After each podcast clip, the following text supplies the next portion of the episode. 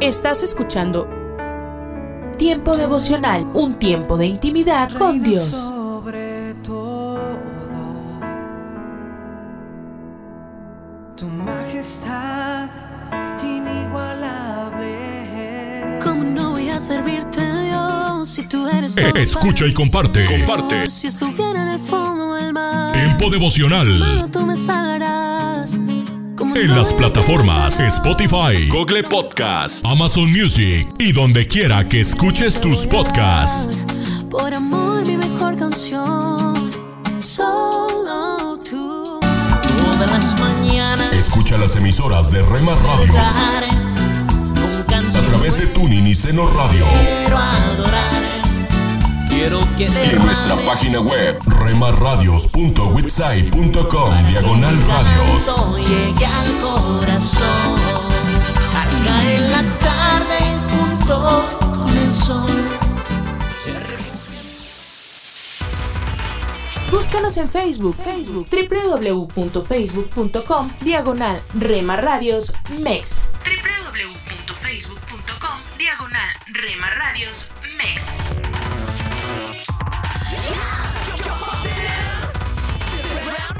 A veces las circunstancias hacen que lo bueno olvide. Porque somos parte de tu familia. Por todo lo que en la vida se recibe, yo tengo Somos una más en tu hogar. que agradecer y luego. Gracias por dejarnos estar. Nuestro objetivo es ser una radio de bendición. Cuando yo recibo de tu aire, estar vivo para mí es un detalle Buena música, que me regalas buen contenido. Cuando yo recibo de tu aire, En Rema Radio, impactando tu vida con poder. Y reiré porque de vivir Casa de Oración Santa Fe te invita a sus reuniones. Miércoles 8 pm, domingos 8 am y 11 am. Estamos ubicados. Plaza Santa Fe, Boulevard República de Honduras 104, Interior 9, Hacienda Santa Fe, Tlajomulco de Zúñiga, Jalisco. Casa de Oración Santa Fe, un lugar para adorar.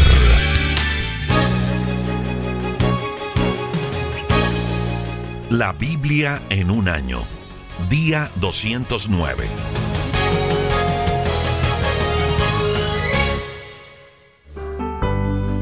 Primer libro de Samuel, capítulo 7. Samuel gobierna Israel. Los habitantes de Kiriat Jearim pusieron el cofre del pacto de Dios en la casa de un hombre llamado Abinadab, el cual estaba sobre una colina. También consagraron a su hijo Eleazar para que cuidara el cofre. El cofre estuvo en Kiriat Jearim 20 años, y toda la gente de Israel lloraba y buscaba a Dios. Por eso Samuel les dijo, si de veras quieren volver a obedecer a Dios, dejen de adorar a los dioses ajenos y a las imágenes de Baal y de Astarte. Adoren solamente a nuestro único y verdadero Dios. Así Él los librará del poder de los filisteos. Los israelitas dejaron de adorar a esos dioses y adoraron solamente al Dios de Israel. Entonces Samuel les dijo, reúnan en Mizpah a todos los israelitas, y yo le pediré a Dios que los perdone. Los israelitas se reunieron en Mizpah y reconocieron que habían ofendido a Dios. Por eso sacaron agua de los pozos, la derramaron como ofrenda delante de Dios y después ayunaron. Fue en Mizpah donde Samuel comenzó a gobernar a los israelitas. Cuando los jefes de los filisteos supieron que los israelitas se habían reunido en ese lugar, decidieron ir y atacarlos. Al saber los israelitas se llenaron de miedo y dijeron a Samuel, no dejes de orar a nuestro Dios, ruégale que nos libere del poder de los filisteos. Samuel tomó un cordero y mientras lo sacrificaba, le rogó a Dios que ayudara a su pueblo. Mientras tanto, los filisteos iban acercándose para atacar a Israel, pero Dios escuchó a Samuel y envió fuertes y espantosos truenos. Cuando los filisteos los oyeron, se llenaron de terror y salieron corriendo. Los israelitas persiguieron a los filisteos desde Mizpah hasta Bet-Car y los vencieron. Entonces Samuel tomó una piedra, la puso entre los pueblos de Mizpah y Sen y la llamó Ebenezer, pues declaró: Hasta aquí nos ha ayudado Dios. Hizo esto para que todos recordaran cómo Dios los había ayudado. Mientras Samuel vivió, Dios mostró su poder contra los filisteos, y estos ya no volvieron a invadir la tierra de Israel. Por el contrario, los israelitas recuperaron las ciudades y territorios que los filisteos le habían quitado desde Ecrón hasta Gad. Así fue como hubo paz entre los israelitas y los habitantes de Canaán. Cada año, Samuel visitaba las ciudades de Betel, Gilgal y Mizpah. Allí aconsejaba y dirigía a los israelitas y los ayudaba a resolver sus pleitos y problemas. Lo mismo hacía en Ramá, donde él vivía, y donde había hecho un altar para adorar a Dios. Y Samuel gobernó a Israel durante toda su vida. Primer libro de Samuel, capítulo 8. Los israelitas piden rey. Samuel tenía dos hijos. El primero en nacer fue Joel y el segundo Abías. Cuando Samuel envejeció, puso a sus hijos para que gobernaran a Israel. Pero los hijos de Samuel no eran como su padre, sino que cometían muchas injusticias. Si dos personas peleaban por algo y los buscaban a ellos para ver quién tenía la razón, ellos siempre ayudaban a quien les daba dinero. Por eso, todos los representantes de Israel fueron a Ramá para hablar con Samuel y allí le dijeron, Usted ya está muy anciano y sus hijos no son como usted. Es mejor que nos dé un rey como los que tienen las otras naciones. Esto no le gustó nada a Samuel, pero se puso a orar a Dios y Dios le dijo, haz lo que te piden. No te están rechazando a ti, sino a mí, pues no quieren que yo sea su rey. Desde el día que los saqué de Egipto hasta hoy, ellos me han dejado para adorar a otros dioses. Y así también lo hacen ahora contigo. Dales el rey que piden, pero adviérteles todo lo que ese rey les hará. Samuel habló con los que le pedían rey y les repitió lo que Dios le había dicho. Esto es lo que les pasará cuando tengan rey. El rey pondrá a los hijos de ustedes a trabajar en sus carros de guerra o en su caballería, o los hará oficiales de su ejército. A unos los pondrá a cultivar sus tierras y a otros los pondrá a recoger sus cosechas, o a hacer armas y equipos para sus carros de guerra. Ese rey hará que las hijas de ustedes le preparen perfumes, comidas y postres. A ustedes les quitará sus mejores campos y cultivos y les exigirá la décima parte de sus cosechas para dárselas a sus ayudantes y oficiales. También les quitará a ustedes sus burros, sus esclavos y sus mejores jóvenes y los pondrá a su servicio a ustedes los hará sus esclavos, y además les quitará uno de cada diez animales de sus rebaños. Entonces se arrepentirán de haber pedido un rey, pero Dios ya no los escuchará. Y aunque Samuel les advirtió a los israelitas todo esto, ellos no le hicieron caso. Al contrario, le dijeron, eso no nos importa. Queremos un rey. Queremos ser como las otras naciones. Queremos un rey que nos gobierne y que salga con nosotros a la guerra. Samuel escuchó todo lo que dijeron los israelitas y eso mismo se lo repitió a Dios. Y Dios le dijo, hazle caso y dales un rey. Entonces Samuel les dijo a los israelitas, está bien, pero ahora váyanse a sus casas. Primer libro de Samuel, capítulo 9. Samuel y Saúl se encuentran. Había un hombre muy importante llamado Kis. Era hijo de Abiel y nieto de Seror. Su bisabuelo había sido Becorat, hijo de Afiac. Todos ellos eran de la tribu de Benjamín. Kis tenía un hijo llamado Saúl, que era joven y bien parecido y además muy alto. Ningún israelita podía compararse con él pues no había nadie que le pasara de los hombros. Como aquí se le perdieron unas burras, le dijo a su hijo Saúl, Ve a buscar las burras, llévate a uno de tus ayudantes. Y Saúl y uno de sus ayudantes fueron a buscar las burras por las montañas de Efraín y también por las regiones de Salisá, Saalín y Benjamín, pero no las encontraron. Cuando llegaron a la región de Suf, Saúl le dijo a su ayudante, tenemos que regresar. Mi padre ha de estar más preocupado por nosotros que por las burras. Pero su ayudante le contestó, en este pueblo hay un hombre que sirve a Dios. Toda la gente lo respeta mucho. Dicen que cuando él anuncia que algo va a suceder, sucede. Vamos a verlo. A lo mejor nos dice dónde podemos encontrar las burras. Pero Saúl le respondió, si vamos a consultarlo, ¿qué podemos darle?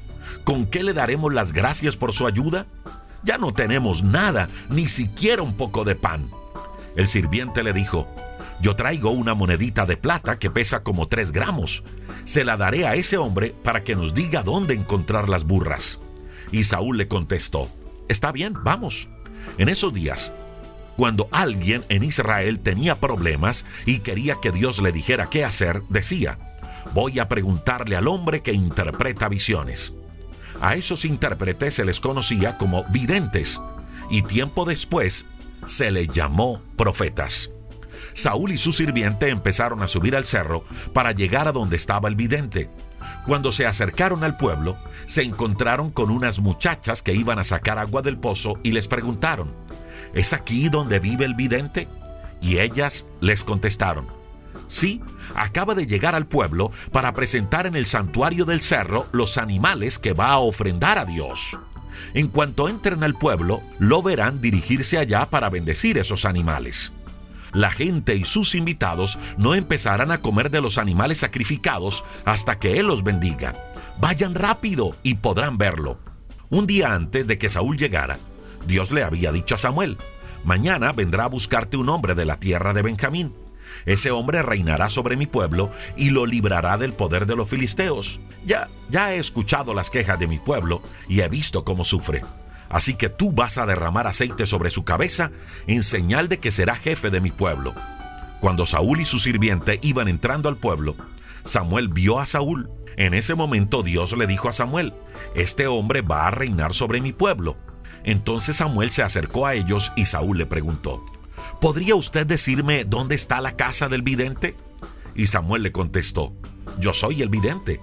Adelántate al santuario del cerro, porque allí comeremos juntos y mañana podrás regresar a tu casa.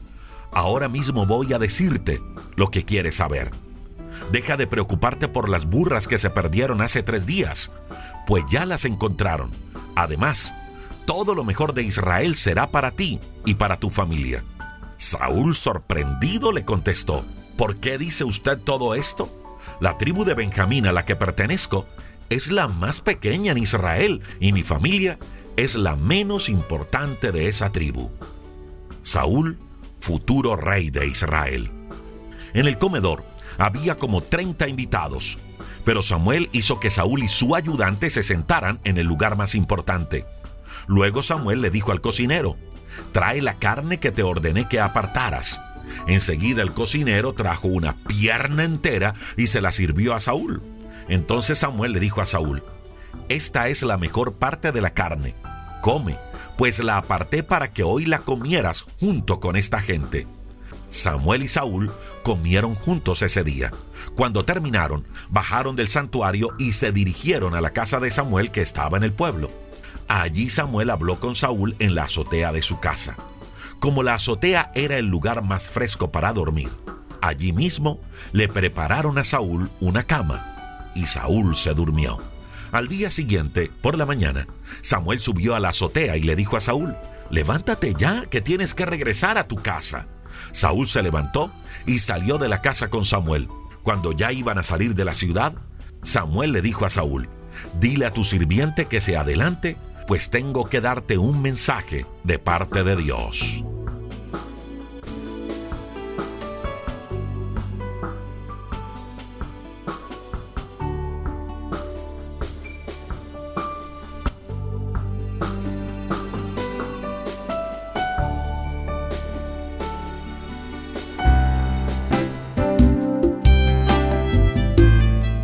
Alimento para el alma. Lecturas diarias de inspiración producidas por Radio Transmundial. Paz todo el año. En Navidad, en las congregaciones y en mi casa, también nos gusta cantar el conocido Noche de Paz. Mi esposo lo dirigía con su entonada voz y nosotros le seguíamos. Recordando esto pensé que el mundo celebra el Día de la Paz honrando a muchos que han luchado por ella. Aunque desde diferentes puestos, quien la busca tiene una batalla dura por delante. Es que la naturaleza humana caída siempre está batallando en su contra. Paradójicamente, la historia está teñida de sangre en procura de este bienestar que todo humano anhela. Esencial, decimos, para convivir. Cada año alguna persona recibe lo que se llama el Premio Nobel de la Paz. En 1994 lo recibió el primer ministro de Israel, Yitzhak Rabin, por su incansable lucha en Medio Oriente. Pero allí siguieron los conflictos. Como en este caso ocurre en muchos lugares, pareciendo que solo es posible evitar confrontaciones mayores, pues la paz total no se alcanza. Todo comienza en nosotros, solo cuando vivimos en una total comunión con Dios.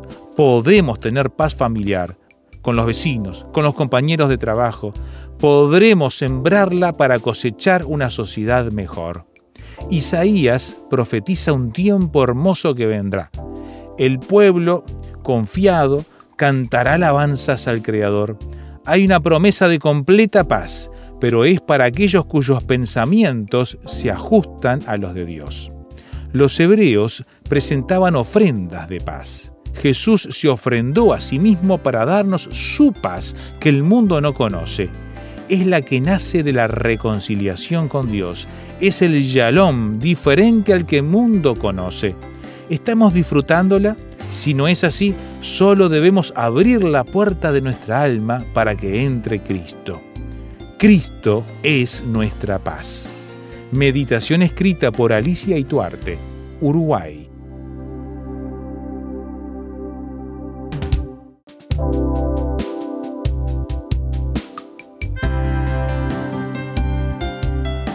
Para más información o si desea adquirir el libro Alimento para el Alma, escriba a apa.transmundial.org o llame aquí en México al 50 25 42 06. 50 25 42 06. Alimento para el Alma es una producción de Radio Transmundial.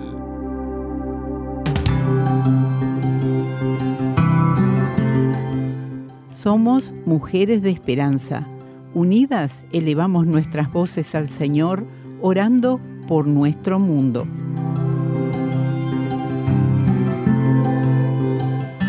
Convence los corazones de los esposos que han abandonado a sus esposas e hijos en Burundi, Señor. Llévales tu amor y la restauración de estas familias. Ayuda a estos hombres a entender su responsabilidad ante ti. Te lo rogamos en el nombre de Jesús. Amén.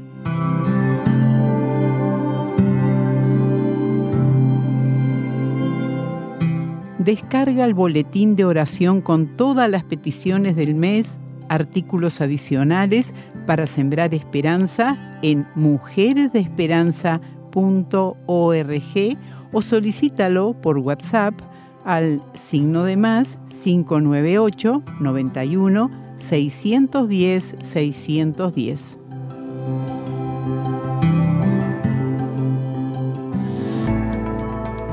Soy Eduardo Palacio con Pautas para Vivir. ¿Ha habido una persona en su vida cuyas palabras le marcaron positivamente para siempre? Tal vez fue un maestro de escuela primaria quien le dijo, eres muy brillante. Si es así, probablemente no lo ha olvidado. Las palabras pueden ser bendiciones que dan vida. Las palabras amables son como un panal de miel, dulzura para el alma y salud para el cuerpo, dice Proverbios 16:24. ¿Cuáles son las características de las palabras sanas y alentadoras? Primero, edifican a las personas. Las personas se sienten mejor después de haber tenido una conversación contigo. Segundo, otorgan gracia. Colosenses 4, 6 dice, sea vuestra palabra siempre con gracia, sazonada con sal para que sepáis cómo debéis responder a cada uno. Y tercero, se pronuncian en el momento adecuado. Es maravilloso decir lo correcto en el momento adecuado, nos recuerda Proverbios 15:23. Sus palabras hieren o ayudan a las personas cercanas a usted. La Biblia reconoce que las palabras son poderosas. Dios, ayúdanos a hacer una pausa hoy y elegir palabras que edifiquen a otros, palabras que estén sazonadas con gracia y pronunciadas en el momento adecuado. Ayúdanos, Señor, a ser personas que traen palabras alentadoras. Acaba de escuchar a Eduardo Palacio con Pautas para Vivir, un ministerio de Guidelines International. Permita que esta estación de radio sepa cómo el programa le ha ayudado. Acompáñenos en la próxima emisión de Pautas para Vivir. Gracias por su sintonía. Hola, soy Johnny Erickson Tara. El Salmo 41 dice, Bienaventurado el que considera al desamparado. ¿Sabes? Eso me describe poco después de casarme con mi esposo Ken. Con mi parálisis, no podía hacer cosas en la casa como por ejemplo planchar camisas o preparar la cena. Necesitaba ayuda y esa ayuda llegó a mi vida por medio de Diane y Connie, dos mujeres de mi iglesia. Diane tenía esclerosis múltiple y usaba una silla de ruedas, y Connie, que luchaba contra la artritis, era su fiel asistente. Sin embargo, ambas amaban servir a otros, así que una vez a la semana pasaban por mi casa para dejar un plato casero en mi puerta. Oh amigo, amiga, toma el ejemplo de Diane y Connie, pues no importa cuál sea tu limitación, tú puedes servir a quienes necesitan ayuda en el espíritu del Salmo 41. Presentamos La Buena Semilla, una reflexión para cada día del año.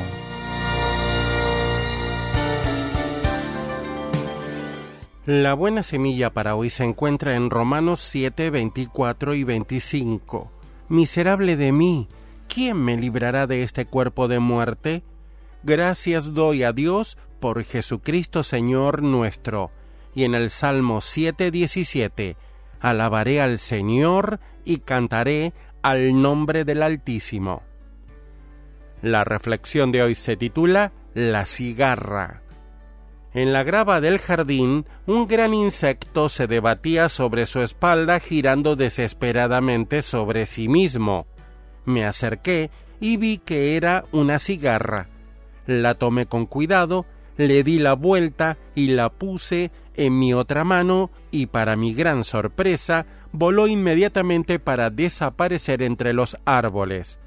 Sin duda, el insecto había caído al suelo y era incapaz de darse la vuelta por sí mismo, pues sus grandes alas se lo impedían. Al tomarlo en mis manos, le había ofrecido sin saberlo la posibilidad de salir de ese apuro.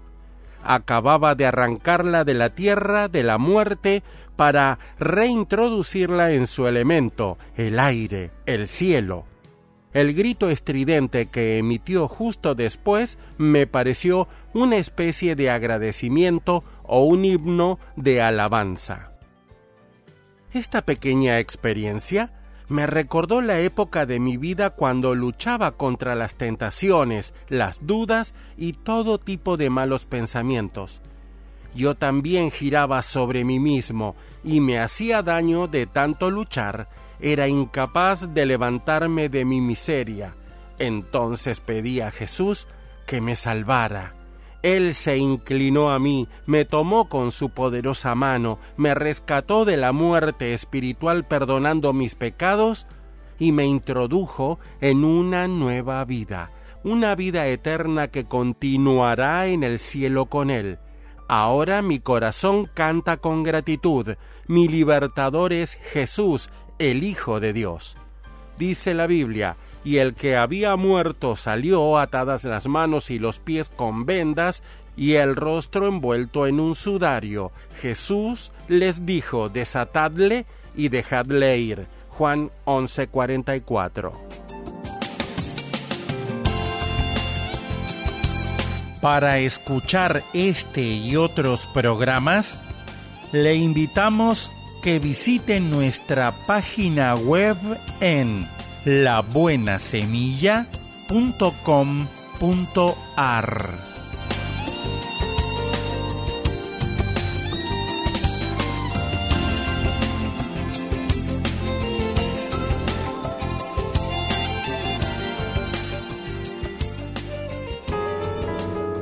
Estás escuchando Tiempo devocional, un tiempo de intimidad con Dios. Sobre todo, tu majestad inigualable. Fue tu presencia que cambió mi corazón. Escucha y comparte. Comparte. Tiempo devocional. En las plataformas Spotify, Google Podcast, Amazon Music y donde quiera que escuches tus podcasts. Si agradezco, Lord, tu amor nunca me abandonó. Thank you, Lord. Escucha las emisoras de Rema Radios tinieblas perdido en la a través de Tuning y Seno Radio Maneras que cambiara mi vivir. y en nuestra página web remarradios.witsai.com diagonal radios. Y nunca, nunca pude hallar la solución. Mi Dios solo mío.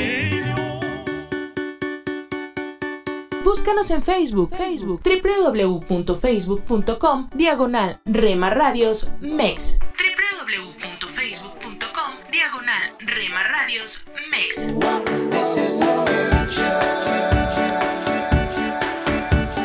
Ahora no tengo miedo de Porque somos parte de tu familia. porque aprendí Somos una más en tu hogar. y puedo confiar que mi vida Gracias por dejarnos estar. Nuestro objetivo es ser una radio de bendición. destino nuevo Buena música. Buen contenido. Yo En Rema Radio, impactando tu vida con poder.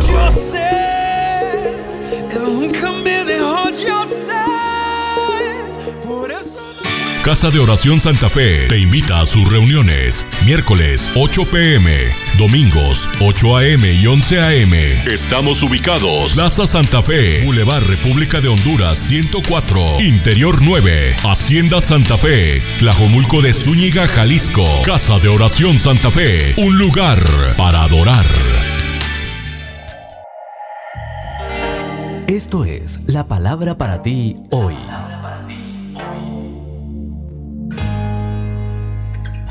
Y la palabra para ti hoy es Identifica cuándo es sabio llegar a un acuerdo, escrita por Bob Gass. En 1 Corintios 9, 22 leemos, a fin de salvar a algunos por todos los medios posibles. Pablo no cedía ni un centímetro en cuanto a las verdades bíblicas, pero cuando se trataba de costumbres, tradiciones y las preferencias de la gente, se negaba a pelear por ello. Por ejemplo, algunos cristianos corintios pensaban que como algunas carnes se ofrecían en adoración a los ídolos, era pecado comérselas. ¿Acaso? Pablo dijo, ¿no voy a permitir que me impongan sus convicciones sin fundamento bíblico? No. Él escribió, algunos siguen tan acostumbrados a los ídolos que cuando comen carne a sabiendas de que ha sido sacrificada a un ídolo, su conciencia se contamina por ser débil pero lo que comemos no nos acerca a Dios. No somos mejores por comer ni peores por no comer. Sin embargo, tengan cuidado de que su libertad no se convierta en motivo de tropiezo para los débiles. Primera de Corintios 8, 7 y 9. Y luego lo resumió en Primera de Corintios 9, 22 diciendo, me hice todo para todos a fin de salvar a algunos por todos los medios posibles. Dios no nos llamó a ganar argumentos teológicos, nos llamó a ganar gente para Cristo. Por lo tanto, sé tolerante con aquellos que no piensan como tú, ni visten como tú, ni se interesan por las cosas que a ti te interesan. Sé amable con los que tienen un estilo de adorar distinto o los que difieren de ti en algunos detalles teológicos. Sean humildes y amables, tengan paciencia y soportense unos a otros con amor. Procuren mantener la unidad que proviene del Espíritu Santo por medio de la paz que une a todos. Efesios 4, 2, 3. Así que ya sabes que la palabra para ti hoy es, identifica cuándo es sabio llegar a un acuerdo.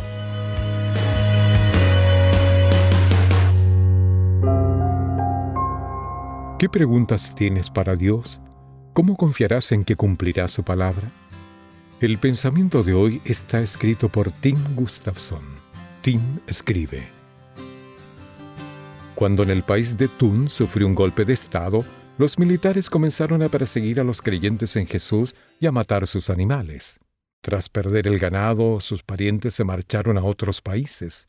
Durante nueve años, Tun vivió en un campamento de refugiados. Sabía que Dios estaba con él, pero durante la separación murieron dos familiares y eso lo desalentó. Hace mucho otro pueblo, los israelitas enfrentó una brutal opresión. Entonces Dios designó a Moisés para que los sacara de Egipto. Cuando Moisés se presentó ante Faraón, éste tan solo intensificó la opresión. Dijo, yo no conozco al Señor ni tampoco dejaré ir a Israel. El pueblo se quejó a Moisés y Moisés se le quejó a Dios. Al final Dios los liberó, pero en su tiempo y a su manera. Sus planes son a largo plazo, así nos enseña sobre su carácter y nos prepara para algo más maravilloso. Tun aprovechó bien sus años en aquel campamento y obtuvo una maestría en un seminario de Nueva Delhi. Ahora es pastor entre los refugiados como él que han encontrado un nuevo hogar. Mi historia como refugiado constituye el origen para liderar como siervo, dice. En su testimonio cita el cántico de Moisés en Éxodo capítulo 15, versículo 2. El Señor es mi fortaleza, mi salvación y la nuestra también. Oremos, Padre, que nunca deje de depender de ti. En el nombre de Jesús. Amén.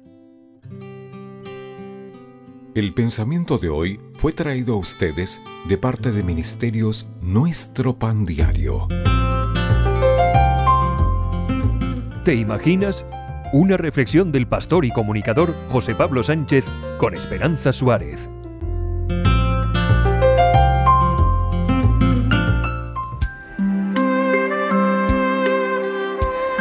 Casey Díaz llegó al mundo pandillero siendo un adolescente de origen latino en Los Ángeles y llegó a liderar la pandilla Calle de los Locos Rockwood. Asaltamos casas, robamos coches, saqueamos tiendas y apuñalamos a pandilleros rivales. Pronto supe que la calle era matar o morir, cuenta Casey.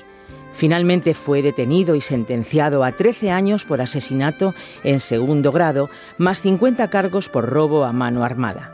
Según Casey, un alivio saber era que esas eran las únicas acusaciones.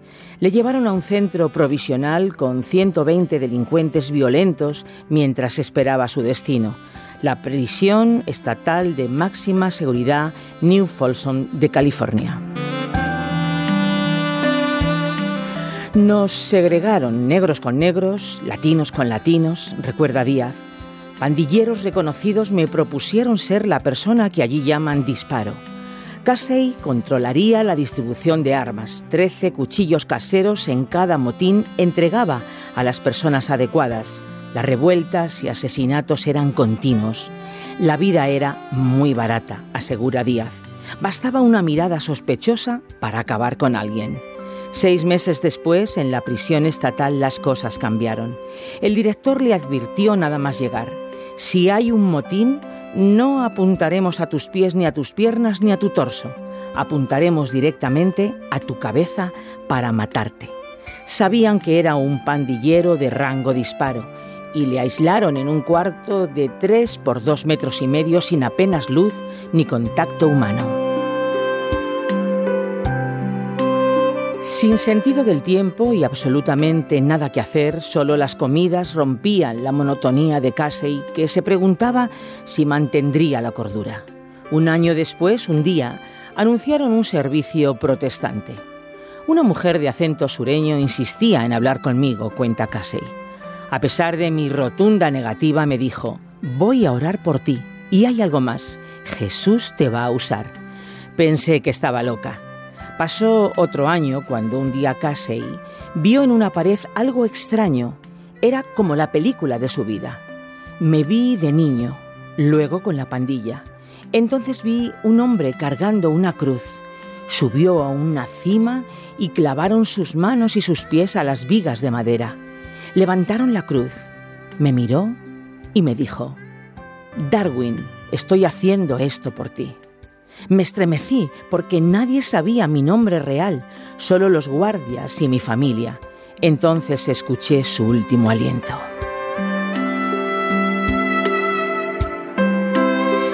Díaz no entendía mucho, pero supo que ese era el Dios Todopoderoso. Golpeé el suelo y lloré, me puse de rodillas. Cada pecado confesado era una carga menos sobre mí. Al terminar supe que algo importante había sucedido, cuenta Casey. Solicitó un capellán, quien le explicó que había experimentado la salvación. Le regaló la Biblia y él la leyó. Fue el comienzo de su viaje de fe. Acabó el aislamiento y al volver a la prisión principal fue golpeado por los pandilleros para por darles la espalda. No me importaba, aseguraba Casey. Me parecía bien, porque yo no era uno de ellos. Ahora yo tenía un nuevo cometido, contar a otros reclusos quién es Jesús.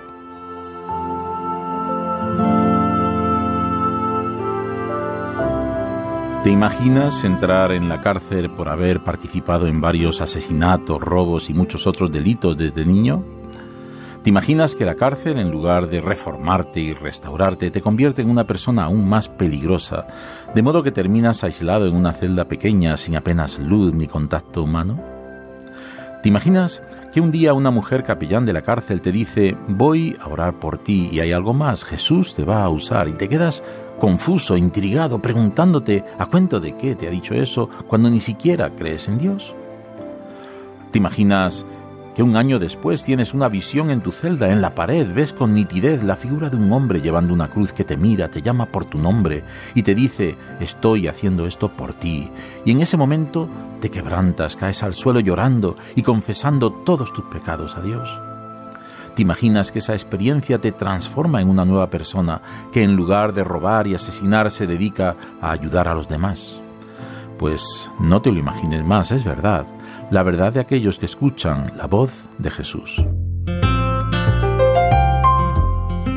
¿Has escuchado ¿Te imaginas? Un espacio producido por Radio Encuentro, Radio Transmundial en España. Comunícate a info@radioencuentro.net.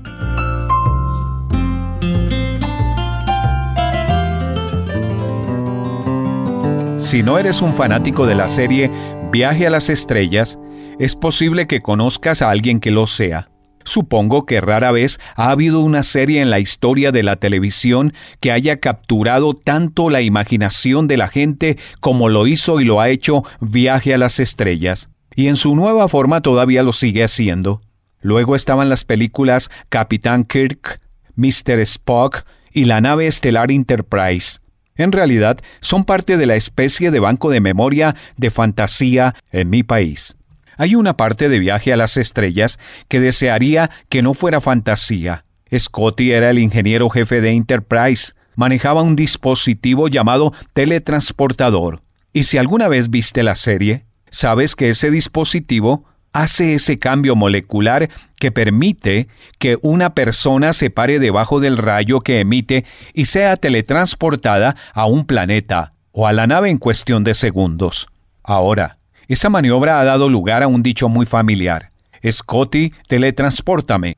¿No te gustaría poder ser teletransportado inmediatamente a veces a tu destino? Oye, ¿ya llegamos? Bueno, Scotty no puede hacerlo porque no es real, y el único que podría hacerlo, bueno. Hoy quiero tener una palabra contigo acerca del tema paso a paso el camino hacia la voluntad de Dios. Nuestra palabra para hoy de la palabra de Dios, en el Salmo 84, en el Antiguo Testamento, es un modelo de cómo Dios nos lleva a nuestro destino. Escucha lo que él dice, Bienaventurado el hombre que tiene en ti, refiriéndose al Señor, sus fuerzas, en cuyo corazón están tus caminos. El versículo 7 dice, Irán de poder en poder, verán a Dios en Sión. Me capturaron estas palabras. Bienaventurado el hombre en cuyo corazón están tus caminos, que van de poder en poder. Esas son personas que se dan cuenta que hay un camino regular, día a día, de fortaleza en fortaleza para llegar a nuestro destino en la voluntad de Dios. Se refiere a las personas que se dan cuenta que seguir al Señor es un proceso paso a paso. No un teletransportador espiritual que te lleva instantáneamente a la madurez espiritual. Es más como da un paso, mira un paso, da un paso, ve otro paso. No es, Señor, teletranspórtame a la madurez espiritual. Él dice, no, yo bendigo a los que están comprometidos con ese proceso paso a paso. Entonces tú dices, bueno, eso lo sé, sé que es un proceso, no es algo que recibes de repente, pero el problema es que no vivimos como realmente creemos que es un proceso día a día. Tendemos a vivir de una alta espiritual a otra. Señor, voy a hacer este gran compromiso espiritual. Ahora teletranspórtame hasta donde debo estar. Así que tomamos nuestra decisión anual, semestral o cualquier decisión de dedicar nuestra vida o volver y volver a dedicarla nuevamente. Queremos algo de experiencia para ser un teletransportador espiritual, para darnos una llegada instantánea a Cristo. Pero Dios dice, yo bendigo a aquellos en cuyo corazón están mis caminos. Él habla de nuestro caminar. Es una decisión diaria dejar que Cristo sea el Señor de tu vida ese día. Te despiertas por la mañana para descubrir el viaje de hoy, la entrega de hoy a Él. ¿Qué le voy a entregar al Señor hoy? ¿Qué le voy a dar hoy para conscientemente dejarlo ser Señor de esa parte de mí hoy? Tú haces de Cristo el Señor de este periodo de 24 horas, fortaleza de 24 horas para un compromiso de 24 horas que dure tu fuerza tanto como tus días, dice la Biblia. Toma tu cruz cada día, dijo Jesús. Eso es tomar sus caminos.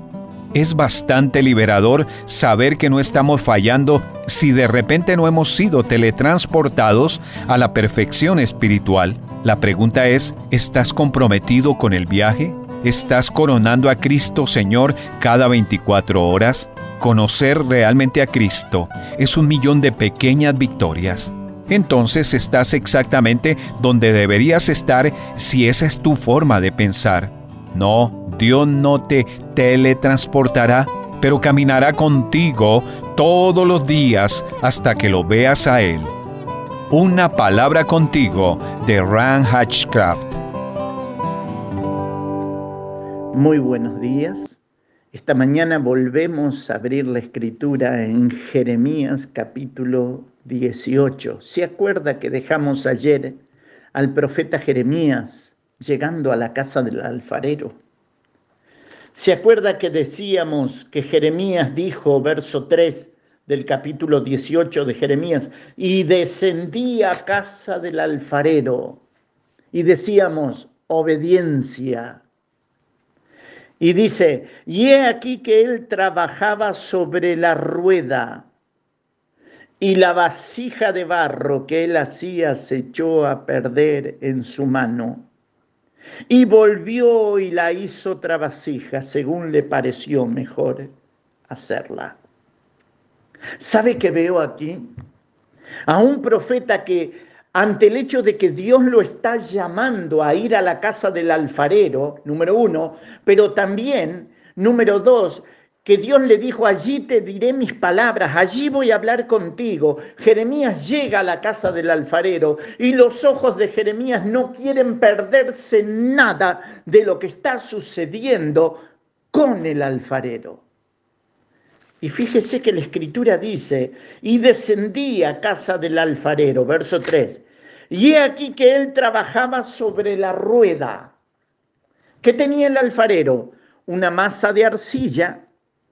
La rueda giraba y él con sus manos comenzó a darle forma a ese pedazo de arcilla que se transformaría en un jarrón que luego sería puesto en el horno y que tomaría colores maravillosos. Pero Jeremías contempla y la vasija de barro que el alfarero hacía se echó a perder en su mano.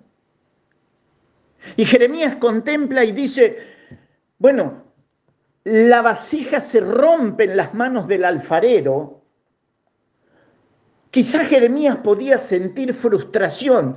Es una vasija que nunca vendrá a existencia porque se echó a perder. Y dice la escritura, y volvió y la hizo otra vasija. Y préstele atención al volvió. ¿Sabe qué significa y volvió? Significa que volvió a hacer todo el proceso de amasado, de purificación de la arcilla para que estando en la condición deseada por el alfarero, sin salir de las manos del mismo, se transformara en una vasija como al alfarero le parecía mejor hacerla. ¿Sabe qué estaba viendo Jeremías? El empeño del alfarero. Porque quizás una aspereza echó a perder su vasija y no se iba a permitir que esa vasija que tantas veces usó se eche a perder en su mano. Y dice que la volvió a hacer como mejor le pareció hacerla. Mis queridos, cuando vamos a la escritura y escuchamos al apóstol Pablo decir, el que comenzó en vosotros la buena obra, verá si la perfecciona, verá si puede. No, no, no, no. El que comenzó en vosotros la buena obra, la perfeccionará hasta el día de Jesucristo. El que comenzó, continuó, termina, porque así es nuestro Padre, así es Dios. ¿Sabes? No sé cómo estás hoy. A veces por las luchas de todos los días, por la eh, falta de salud, por la falta de recursos, comenzamos a sentir aspereza y nosotros como vasijas nos vamos quebrando. Y creemos que eso le puede suceder al otro, pero nunca a mí. ¿Se acuerda usted de una vasija que se quebró cuando pensó que nunca se iba a quebrar? Cuando hablo de una vasija, hablo de una persona. Recuerde que en Pascua eh, es luna llena. Y allí calentándose en el fuego. Hay alguien que ya dijo dos veces, no lo conozco. Y la tercera vez cuando es confrontado con, tú eres uno de ellos, porque tu hablar es igual que la de él, dijo, no lo conozco. Y vaya a saber dónde en Jerusalén cantó un gallo. Y Pedro la roca pequeña se hizo arena y lloró amargamente. Nosotros miramos con ojos humanos a Pedro y decimos, qué mal apóstol, qué mala persona, cuando más lo necesitó no estuvo, y sacamos conjetura de toda clase y despedazamos a Pedro. pero amanece sobre el mar de Tiberia. Pedro todavía está hecho arena. Se fue a pescar y con él los demás. Y cuando amanece, desde la playa se escucha a alguien que pregunta, hijitos, ¿tenéis algo de comer? Usted sabe que era el maestro. Cuando le dicen a Pedro es el maestro, Pedro se zambulló, nadó hasta la costa y se sentó delante de los ojos del alfarero divino. ¿Se acuerdan las palabras de Jesús? Pedro, ¿me amas? apacienta mis ovejas. Otra vez, Pedro, ¿me amas? Apacienta mis corderos. Otra vez, Pedro, ¿me amas? Y la respuesta de Pedro fue, tú sabes todas las cosas, tú sabes que te amo. Y el que se había transformado en arena. Fue tomado por las manos del alfarero. Y solamente Dios sabe por su espíritu lo que produjo en el corazón de Pedro, que cuando llega a Hechos capítulo 2, se pone en pie, predica el Evangelio y tres mil personas vienen al conocimiento de la verdad. La vasija fue hecha como al alfarero le pareció mejor hacerla. Pedro volvió a contener el agua de vida. Ya no era más arena, ahora era una vasija que podía glorificar a Dios con su ministerio.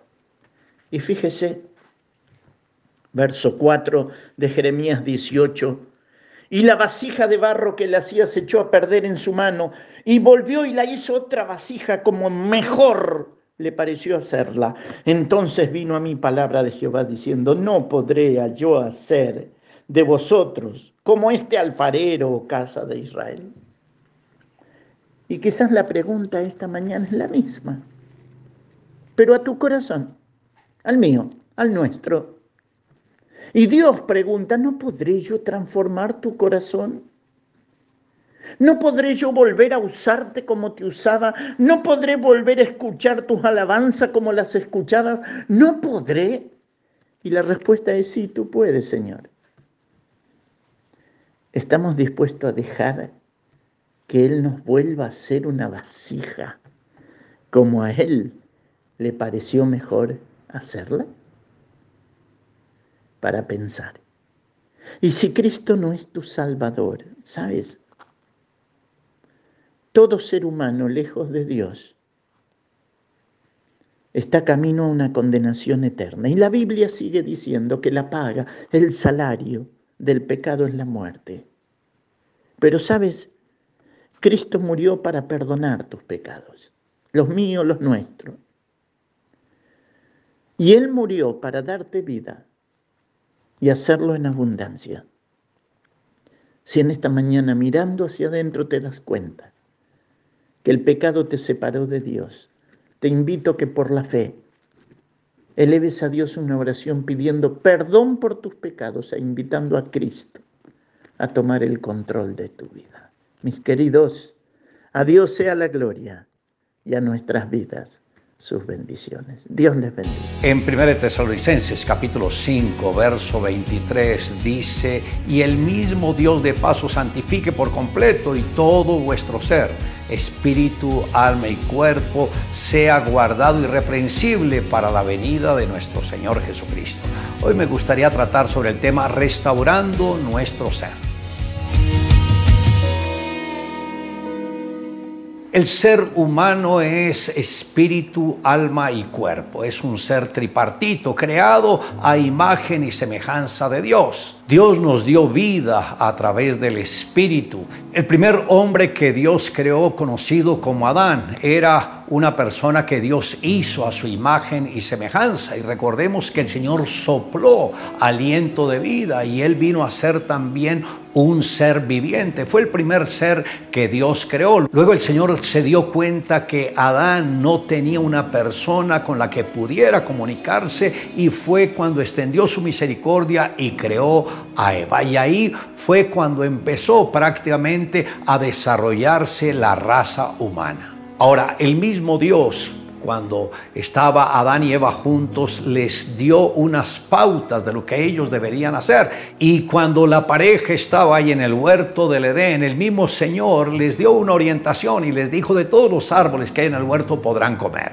Pero el árbol del conocimiento del bien y del mal no comerán, porque el día que comieren de él ciertamente morirán. Aunque al lado estaba el otro árbol, el árbol de la vida, que si comían de ese fruto vivirían eternamente y para siempre. Y como sabemos, la mujer se dejó impresionar por el árbol que el Señor les había prohibido y tomó de ese fruto y se lo dio también al esposo, el cual comió y los dos prácticamente rompieron su relación con Dios y por eso fueron sacados del paraíso. Por eso el mismo Señor tuvo luego que enviar a su propio Hijo para que Él mismo ofrendara su vida por la redención de toda la humanidad. Y Jesús también fue probado, el adversario vino a tratar de seducirlo, pero el mismo Señor que se movió en espíritu, alma y cuerpo, no dejó que los deseos de la carne hablaran por él, sino que él habló directamente en el espíritu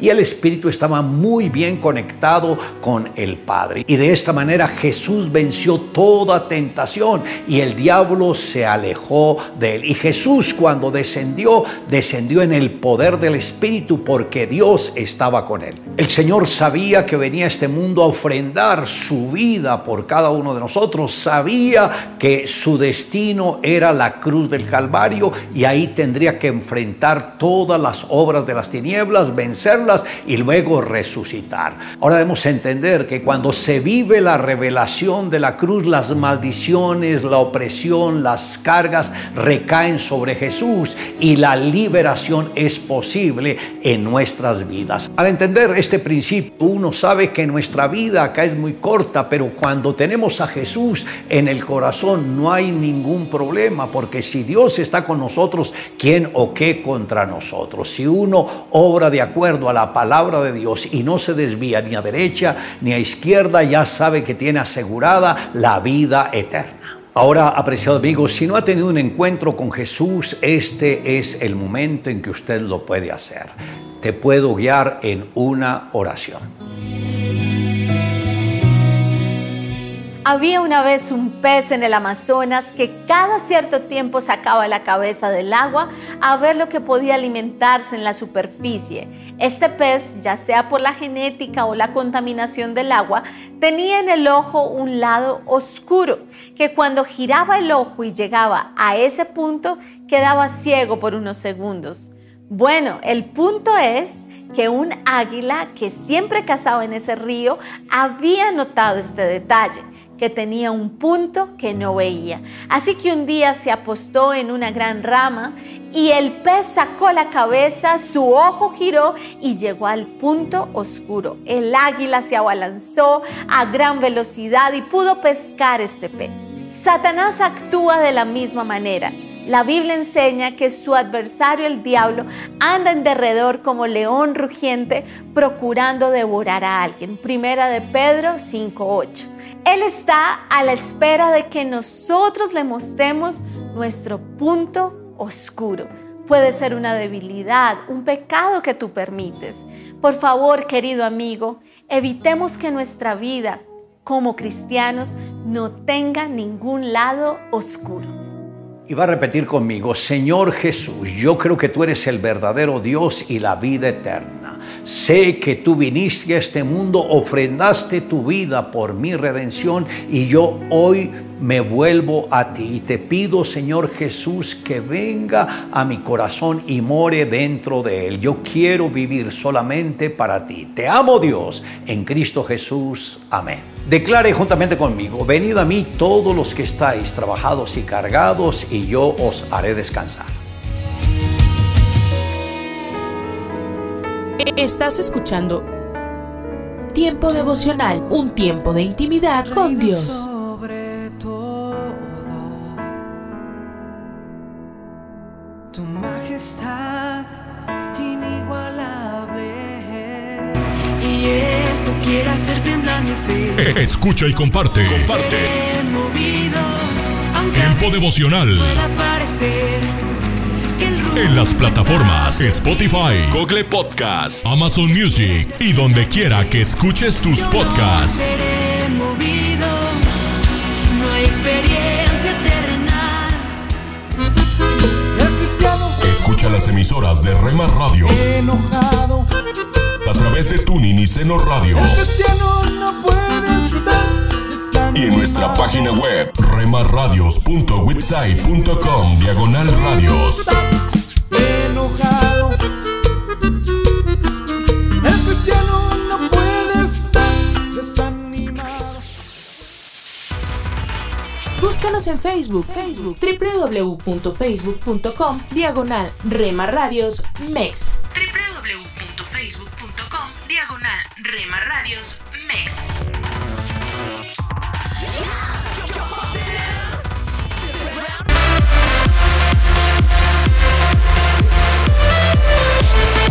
Somos parte de tu familia.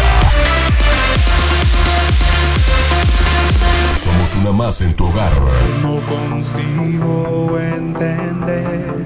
Gracias por dejarnos estar. Nuestro objetivo es ser una radio de bendición. Oh Señor, sé que estás. Buena música, Aunque el mundo te niegue, buen contenido. Tu verdad transforma. En Rema Radio, impactando tu vida con poder. Y con tu amor me revelaste que eres Dios. Casa de Oración Santa Fe te invita a sus reuniones. Miércoles 8 pm, domingos 8 am y 11 am. Estamos ubicados. Plaza Santa Fe, Boulevard República de Honduras 104, Interior 9, Hacienda Santa Fe, Tlajomulco de Zúñiga, Jalisco. Casa de Oración Santa Fe, un lugar para adorar. Un mensaje a la conciencia. Un momento de reflexión en la vida diaria. Escúchelo hoy en la voz de Carlos Rey. En la América española de la primera mitad del siglo XIX, el matrimonio era un acto puramente trivial, comenta el coronel del Estado Mayor de Bolívar. Bastaba que en presencia del sacerdote los futuros desposados declarasen que deseaban estar unidos. Recibían una bendición y la cosa estaba terminada. Se casaban en cualquier parte, en la calle, en un baile. Así representa en sus memorias Juan Bautista Busingol la actitud que prevalecía en la sociedad de Lima en particular y en la de la Gran Colombia en general frente a la institución del matrimonio. Parece haber influido en ella la embriaguez y la soberbia que suelen permear el ambiente luego del soplo glorioso de una victoria tan importante como la de la batalla de Ayacucho. ¿Quién hubiera pensado que las exigencias morales de aquella sociedad liberada tenían la manga tan ancha como las de la sociedad moderna? Las diferencias entre las dos se limitan a aplicaciones específicas que no son fundamentales, como la tendencia actual a reemplazar en los votos matrimoniales la cláusula tradicional hasta que la muerte nos separe con hasta que ya no sintamos amor el uno por el otro. La verdad es que da lo mismo que se trivialice la ceremonia de bodas en sí o que se le reste importancia a los votos. En este caso, lo que distingue a la sociedad que da por sentado su independencia de la que acaba de obtenerla después de haber luchado por ella es que la una cambia la forma mientras que la otra cambia la fórmula. Así que en vez de lamentarnos de que las cosas van de mal en peor, debiéramos reconocer lo atinado que es el refrán que dice, no hay nada nuevo bajo el sol. Ahora bien, de lo que sí debiéramos lamentarnos es que mientras la humanidad avanza en el conocimiento, se queda estancada en la moral.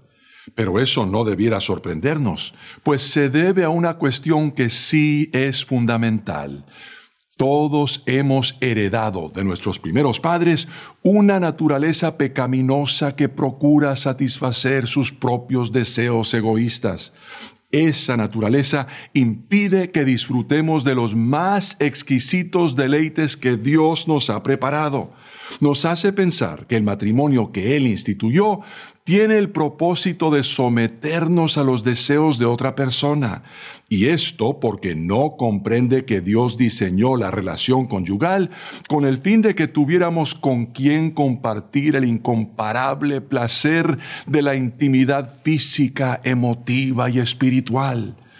¿Por qué no contribuimos a levantar la moral de nuestra sociedad? En lugar de reducir el matrimonio a un acto trivial, hagamos nuevos votos en un lugar solemne en presencia de Dios. Declarémosle a Cristo que deseamos estar unidos a Él y así Él podrá bendecir nuestra unión conyugal. Si aún no se ha suscrito para recibir un mensaje a la conciencia a diario por correo electrónico, le invitamos a que ingrese a conciencia.net y se suscriba hoy mismo. En ese sitio se encuentran todos los mensajes difundidos desde el año 2004. Hoy, en Ecos del Pasado. Avivamiento y santidad.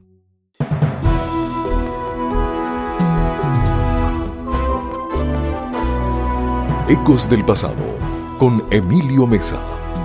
Un segmento de la Biblia para ti en este día. Consejos del pasado que impactan el presente. Purifíquense, porque mañana verán al Señor hacer milagros. Josué 3:5.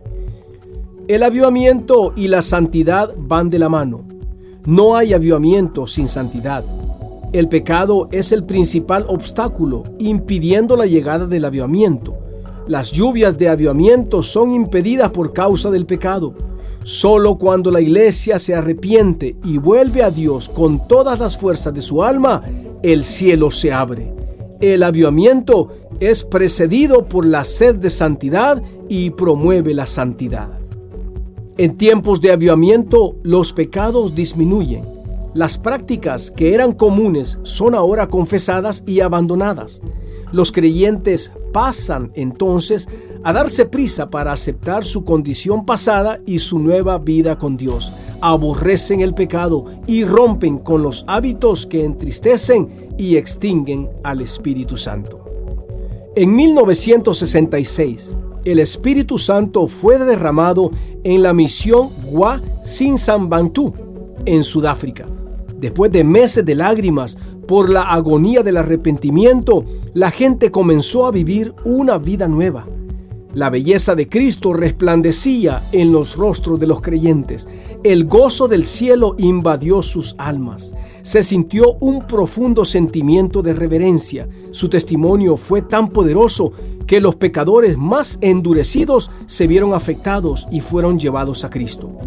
Un misionero visitó esta misión y cuenta que vio con gozo reflejos de esa efusión del Espíritu. Nuestra oración debe ser la misma de ellos. Hazlo de nuevo, Señor, hazlo de nuevo. Dios, tu voluntad es que como tu iglesia vivamos en santidad. Nuestro mundo se ha pervertido, pero contigo a nuestro lado lo podemos lograr. En el nombre de Jesús, amén. Este fue tu segmento de la Biblia, Ecos del Pasado, con Emilio Mesa, preparado exclusivamente para impactar tu presente. Un aporte para esta emisora de Ministerio Reforma. Búscanos en www.ministerioreforma.com. Bueno, eh, hoy en este tiempo quiero hablarte un poquito de cómo saber si Dios te protege del peligro. Y es interesante las señales que te voy a compartir porque a veces esas señales podrían ser para nosotros un indicativo de que en realidad Dios no nos aprecia del todo porque no nos está respondiendo a nuestra oración, que es el punto número uno. Eh, o podemos pensar, Dios se ha olvidado de mí, no me quiere luego tanto como a fulanito de tal, ¿verdad? Cuando en realidad puede ser todo lo contrario está actuando de esa manera precisamente porque te ama y porque te está protegiendo del peligro. Hay épocas específicas en las que nos libra del peligro y envía señales de que está trabajando, pero no siempre las notamos. No siempre las notamos. Por eso es que tenemos que estar atentos a esos indicios y así escuchar más la voz de Dios. Cuatro señales de que Dios en realidad te está protegiendo del peligro. ¿Y por qué te protege del peligro? Porque te ama. Porque te ama. Primera señal, no responde tu oración. Y dirá alguien, pero si no responde a mi oración, probablemente porque no me ama, todo lo contrario. Nosotros sabemos lo que queremos, pero Dios sabe lo que necesitamos. Muchas veces oramos por un capricho. ¿Cuántas veces me ha pasado a mí? Probablemente a vos también. Oramos por un capricho. Y pensamos que si insistimos lo suficiente, bueno, el Señor nos va a terminar concediendo nuestra petición. Y cuando nos responde con un rotundo no, entonces es cuando a menudo nos resentimos con Él. Si alguna vez has orado y la respuesta fue negativa, bueno, cambia un poco de manera de ver esa respuesta y pensá que podría ser una forma en que Dios te está protegiendo del peligro que vos desconoces. Tal vez en el momento creas que lo que quieres, lo que estás pidiendo, es mejor que el plan del Señor. Pero recordá que el único que conoce el futuro es Él. Por lo tanto, solo Dios conoce las consecuencias de tu petición. Quizá ahora no sepas de qué peligro Dios te guardó, pero muchas veces a medida que pasa el tiempo, la cosa como que se va aclarando y vas a comprender mejor que su plan para tu vida es otro y sabes qué, es mucho mejor. En la Biblia encontramos una historia en donde Dios no responde a la oración, pero tiene un propósito mayor y lo vas a poder leer en 2 Corintios capítulo 12. No me da el tiempo ahora para leer, pero lo podés anotar y luego te vas a revisar. 2 Corintios 12. Dios responde con no a la oración, pero porque tenía un propósito mayor. Primera señal entonces no responde a tu oración. La segunda, te aleja de algunas personas. Hay una frase que dice que Dios te aleja de ciertas personas porque Él escuchó conversaciones que tú no. Y es que Él es el único que puede estar en todo lugar y conoce el corazón de la gente. Entonces, si Dios dispone todo de manera que una persona se distancia de ti, pero vos insistís en mantener una relación con él o con ella, es probable que no estés escuchando las advertencias de parte del Señor. Si hay alguien que sin ningún motivo se alejó de vos, te dejó, se fue. Bueno, no lo vayas a tomar como una desgracia que te acaba de ocurrir. Mete un poco como una posibilidad ese alejamiento de esa persona como que Dios te está guardando, Dios te está protegiendo de algún peligro que vos hoy no sabes, pero que bien puede estar vigente de aquí a poco. Por eso es que te aleja de ciertas personas. Así es como nuestro Padre pone a personas en tu camino para que te enseñen, para que te ayuden, para que te alienten de la misma manera como Él pone personas en nuestros caminos para que nos formen de la misma manera, Él aparta a gente que se convierte en un obstáculo para nuestro crecimiento. Como papás queremos que nuestros hijos crezcan y crezcan de manera integral, ¿verdad? Y cuando yo identifico algo que va a obstruir ese crecimiento de él o de ella, ¿qué es lo que voy a hacer como papá? lo voy a echar de ahí. Salí de aquí. Porque vos estás impidiendo en mi buen deseo a mi hijo, a mi hija. De la misma manera ocurre con nuestro Padre Celestial. Si Él ve que alguien está siendo un obstáculo para tu crecimiento, Él te lo va a apartar. Y esto no significa que Él quiere que dejes de saludarle. Esto no significa que Él quiere que vos dejes de mirarle a esa persona significa simple y sencillamente que reduzcas drásticamente la influencia y el poder que esa persona tiene en tu vida. Eso significa. Pero vamos con la tercera señal de que Dios te está protegiendo del peligro. Tienes inesperados cambios de planes. ¿Te pasó alguna vez esto? Uno tiene ya todo planeadito, muy bien planeado lo que quiere hacer. De pronto, algo pasa y te cambia el panorama. Si alguna vez te preguntaste por qué lo que mis proyectos no salen como esperaba, probablemente es porque Dios te está protegiendo de algo.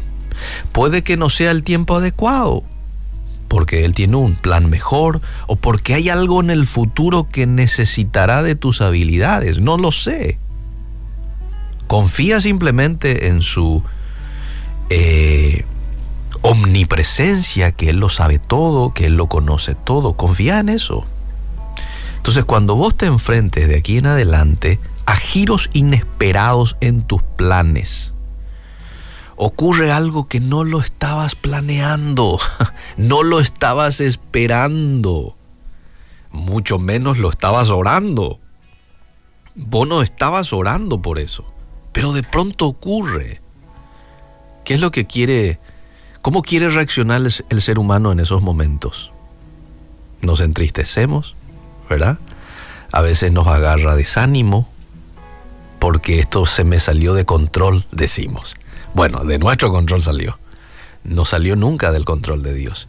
Entonces, en lugar de entristecerte, agradecele a Dios por su protección. Pedile que te muestre el peligro o la situación en la que quiere que te concentres, así como su paz para tener tranquilidad en el proceso. En la Biblia hay muchas historias de personajes que pasaron por estos momentos y allí también podemos ver que si Dios cambia los proyectos es por una buena razón. Y quiero ir con la última señal de que Dios te está protegiendo. Te habla a través de su palabra. Dios te habla por medio de su palabra, gente. Y te quiere hablar todos los días. El tema es que muchas veces no nos tomamos el tiempo para estudiar, leer la Biblia, pero Dios quiere hablarte. Y si hay un pasaje en especial por el que te está llamando la atención, es porque quiere protegerte de algún peligro. Y hay muchos versículos que nos inspiran a guardar nuestro corazón de las tentaciones, de la maldad. Eh, Hoy muchos me están enviando aquí al WhatsApp cuál es el versículo que Dios ha utilizado para animarlos en algún momento de sus vidas. Bueno, son maneras en las que Dios nos habla, son maneras en las que Dios te protege. Son maneras en las que Dios permite que tengas un recordatorio de su parte para que seas cauto, para que evitemos el peligro, para que seas más sabio, para que no te tomes una decisión con impulsividad. Dios habla a través de su palabra.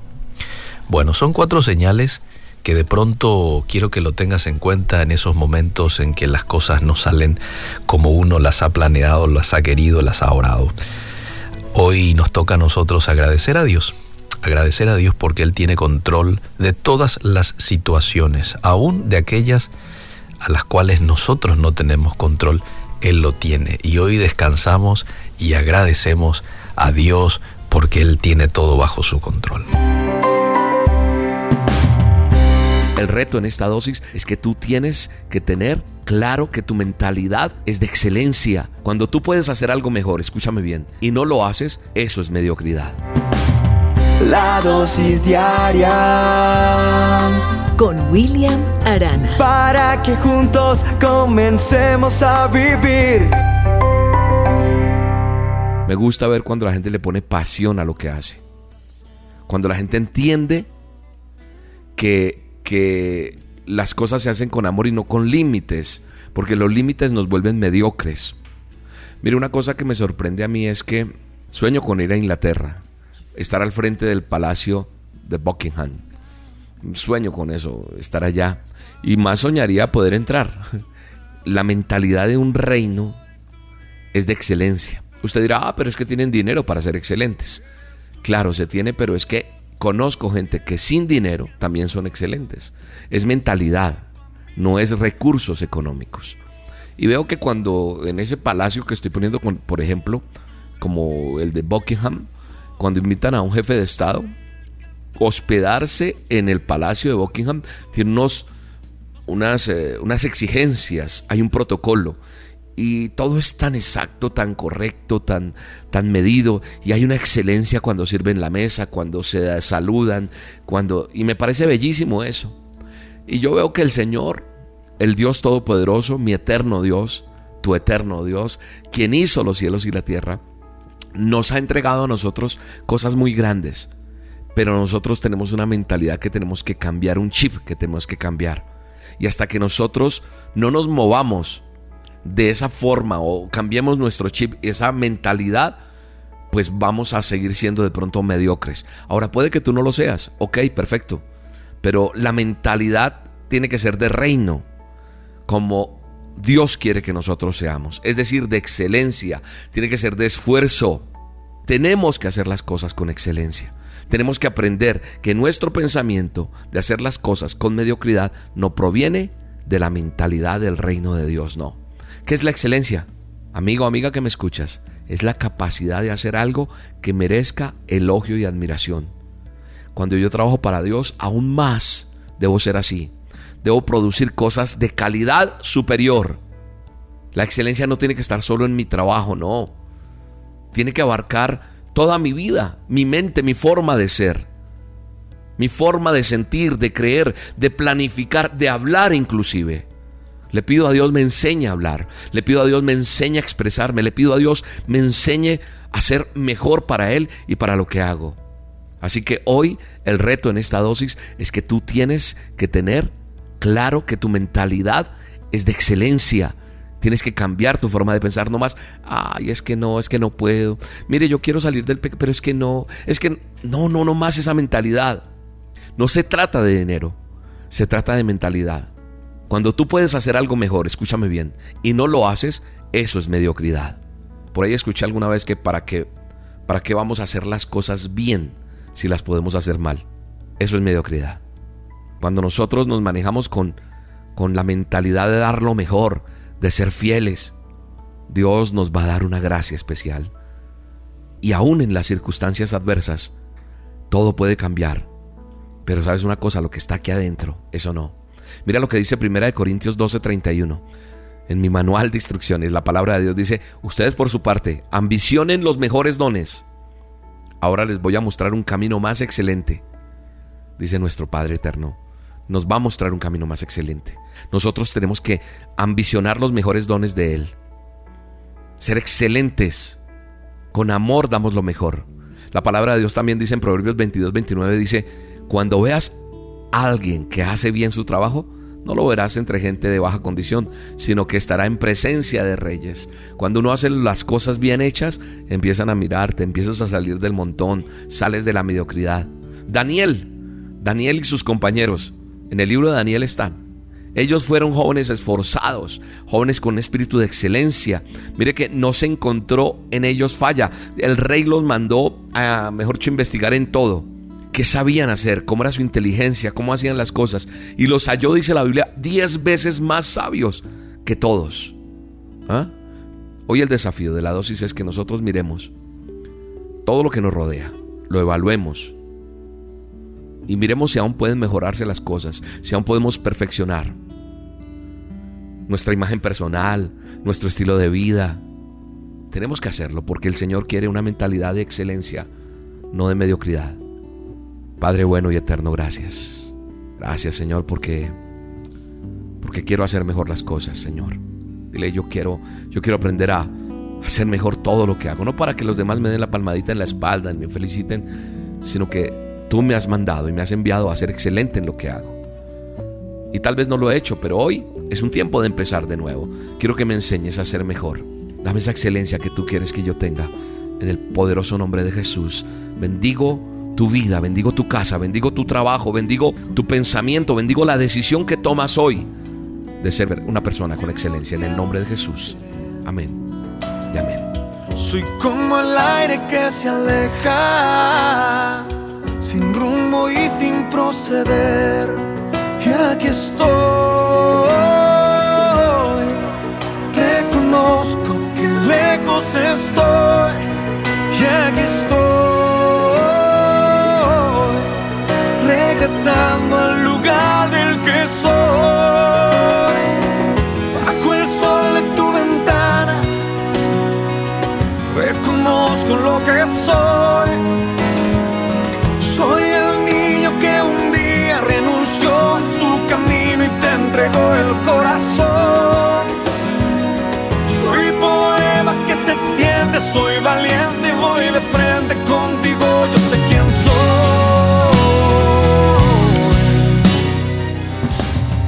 La dosis diaria con William Arana, tu alimento para el alma.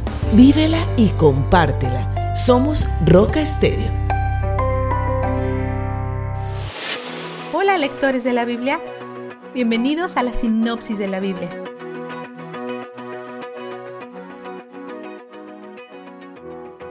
Hoy volvemos a ver la historia de la respuesta de Ezequías a las amenazas del rey Sennacherib. Responde de manera humilde cuando se le presentan los problemas, es bendecido, acumula fortunas y logra vivir 15 años extras, pero su corazón se aleja de Dios, se vuelve orgulloso, duda de las palabras de Dios y vive de manera irresponsable. Dios pone un espíritu en Sennacherib que causa que escuche una mentira. Hay dos puntos relevantes en esta sección. A. Dios está a cargo de los espíritus malignos. Los trae con una correa. Tienen que hacer lo que Él dice e ir a donde Él ordena. Eso es reconfortante. Y B. Dios no confundió por sí mismo a Sennacherib. Las escrituras nos dicen repetidamente que Dios no puede mentir. Hebreos 6:18 dice que es incapaz de eso. Sería contrario a su carácter, porque de acuerdo a Juan 14:6, uno de sus nombres es la verdad. Pero Dios definitivamente usa el mal para sus propios propósitos. Cuando Romanos 8:28 dice que Dios dispone todas las cosas para el bien de quienes lo aman, el mal está incluido en esta lista de todas las cosas. Usa lo bueno, lo malo y lo feo. Trabaja a través de la verdad que hablan y de los rumores que otros hablan. Permite que Sennacherib sea engañado. Si piensas que eso es injusto, Trata de ver el panorama completo y recuerda cómo Sennacherib se ha burlado abiertamente de Yahweh y cómo sus líderes le dijeron a la gente de Judá que no deberían permitir que Yahweh los engañara para confiar en él. La respuesta de Dios es misericordiosa, basada en lo que Sennacherib realmente merece. Isaías también le dice a Ezequías que ganarán en esa guerra fácilmente. Y tiene razón. Antes que Asiria logre disparar una flecha hacia Jerusalén, el ejército de Dios, ejército de uno, aparece y gana. Pero realmente no es una batalla balanceada. Los asirios no son contrincantes para el ángel del Señor, quien mata a 185 mil de ellos en una noche. El rey Sennacherib es asesinado justo como Dios lo prometió. De acuerdo a lo que acabamos de leer, la referencia a Jerusalén en el Salmo 46.5 es alentadora. Dios está en ella, la ciudad no caerá. Al rayar el alba Dios le brindará su ayuda. Esto es definitivamente lo que sucedió en Jerusalén durante el transcurso de esa noche, cuando el ángel del Señor llega y gana la batalla para ellos mientras que dormían. Cuando amanece, ven la victoria de Dios. El versículo 10 dice, Quédense quietos, reconozcan que yo soy Dios. Una de las cosas que hemos visto últimamente de manera repetida en Isaías es el llamado a la tranquilidad, a descansar y a confiar. Esta tranquilidad encaja perfectamente con estos temas. En el Salmo 80, el lamento colectivo es porque Dios los salve y restaure. En esta canción Israel conoce su identidad y hace eco de vuelta a Dios que les dio esa identidad para empezar. El versículo 8 dice, De Egipto trajiste una vid. Esa vid es una referencia a Israel, el pueblo, quienes él rescató de Egipto. Los versículos 8 y 9 continúan. Expulsaste a los pueblos paganos y la plantaste, le limpiaste el terreno. Esta es una referencia a Israel, el lugar. Dios sacó a los cananitas y los plantó ahí. Ahora han estado furiosos, han sido reducidos y arrancados. Le piden a Dios que los restaure y prometen alabarlo por eso. Vistazo de Dios. Toma nota de todos los verbos de acción de los cuales Dios es el sujeto en el Salmo 135. Aquí está todo lo que hace en este capítulo. Escoge a Jacob y a Israel, hace lo que le plazca, levanta las nubes, envía relámpagos, saca a los vientos, hiere de muerte a los egipcios, envía señales y maravillas, hiere de muerte a muchas naciones, mató a reyes poderosos y entregó sus tierras a Israel. Justificará ese es el significado, pero la Biblia dice juzgará. Tendrá compasión de sus siervos, habita en Jerusalén. Mientras miramos atrás a todas las cosas que Dios hace aquí, vemos su deseo de bendecir a su pueblo, de restaurar y de redimir a quienes repetidamente se han desviado de él. Y no lo hace renuentemente, lo hace voluntaria y jubilosamente. Él hace cuanto le place. Versículo 6. A Dios le place adoptar pecadores en su familia y llamarlos hijos e hijas. Esto demuestra su gran corazón por la redención. Le place justificar a su pueblo y tener compasión por sus siervos. Le place, Él es donde el júbilo está. La sinopsis de la Biblia es presentada a ustedes gracias a D-Group, estudios bíblicos y de discipulado que se reúnen en iglesias y hogares alrededor del mundo cada semana.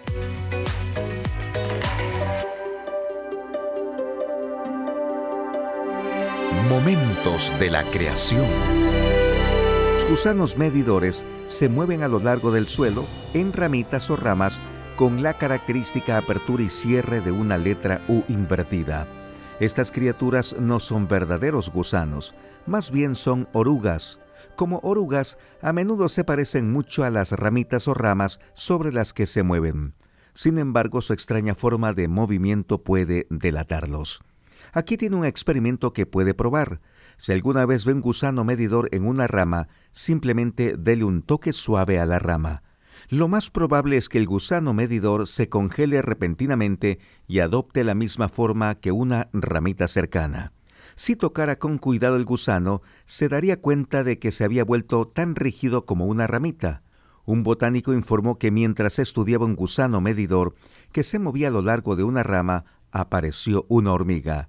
Y por supuesto las hormigas comen gusanos.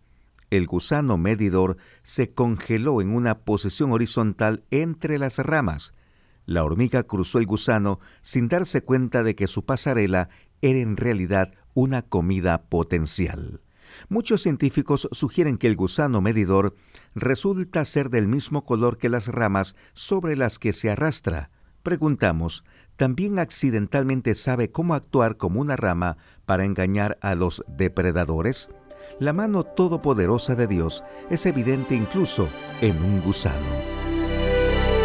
Para una copia de este programa, escríbanos a info@creationmoments.com o a Momentos de la Creación, PO Box 839, Foley, Minnesota 56329, Estados Unidos y solicite la copia número 2705. Estás escuchando Tiempo devocional, un tiempo de intimidad con Dios. Sobre todo,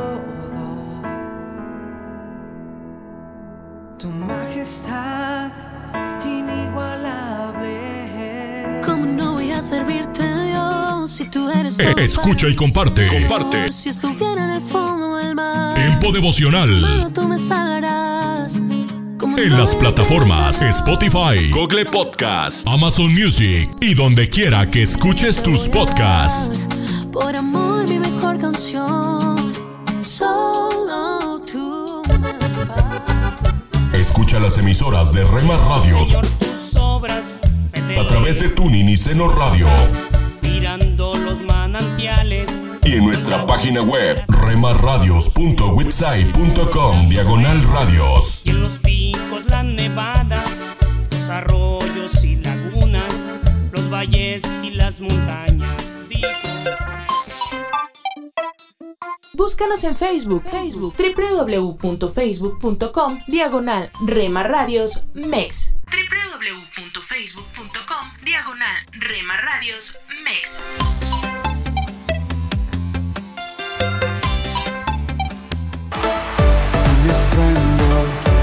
Muchas aguas Porque somos parte de tu familia.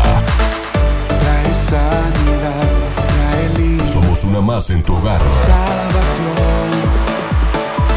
Es el río Gracias por dejarnos estar. Nuestro objetivo es ser una radio de bendición. nunca se secará y esta Buena música, se alegrará. Yo buen contenido. Rema Radio, impactando tu vida con poder.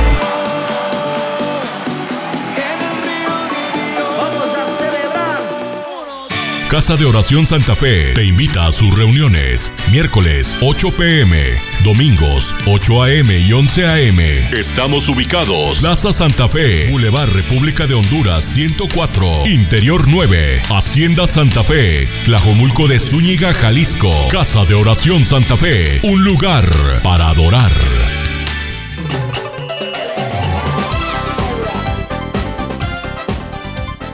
Un momento con Alberto Motesi. Una respuesta práctica a tus interrogantes sobre tu vida y los problemas del mundo moderno. Había tormenta en el mar. Vientos huracanados y olas enormes se revolvían como jugando entre ambos un juego de locura. Desde hacía más de dos semanas, las costas del Mediterráneo eran batidas por una tempestad muy vehemente, decía el cronista.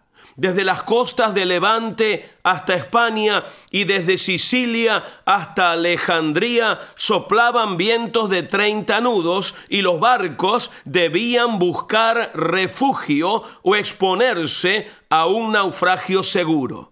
En un barco que hacía la travesía de Cesarea a Roma iban 276 personas. Todos estaban enfermos. Un mareo terrible, además del miedo al naufragio, los tenía a todos en la enfermería.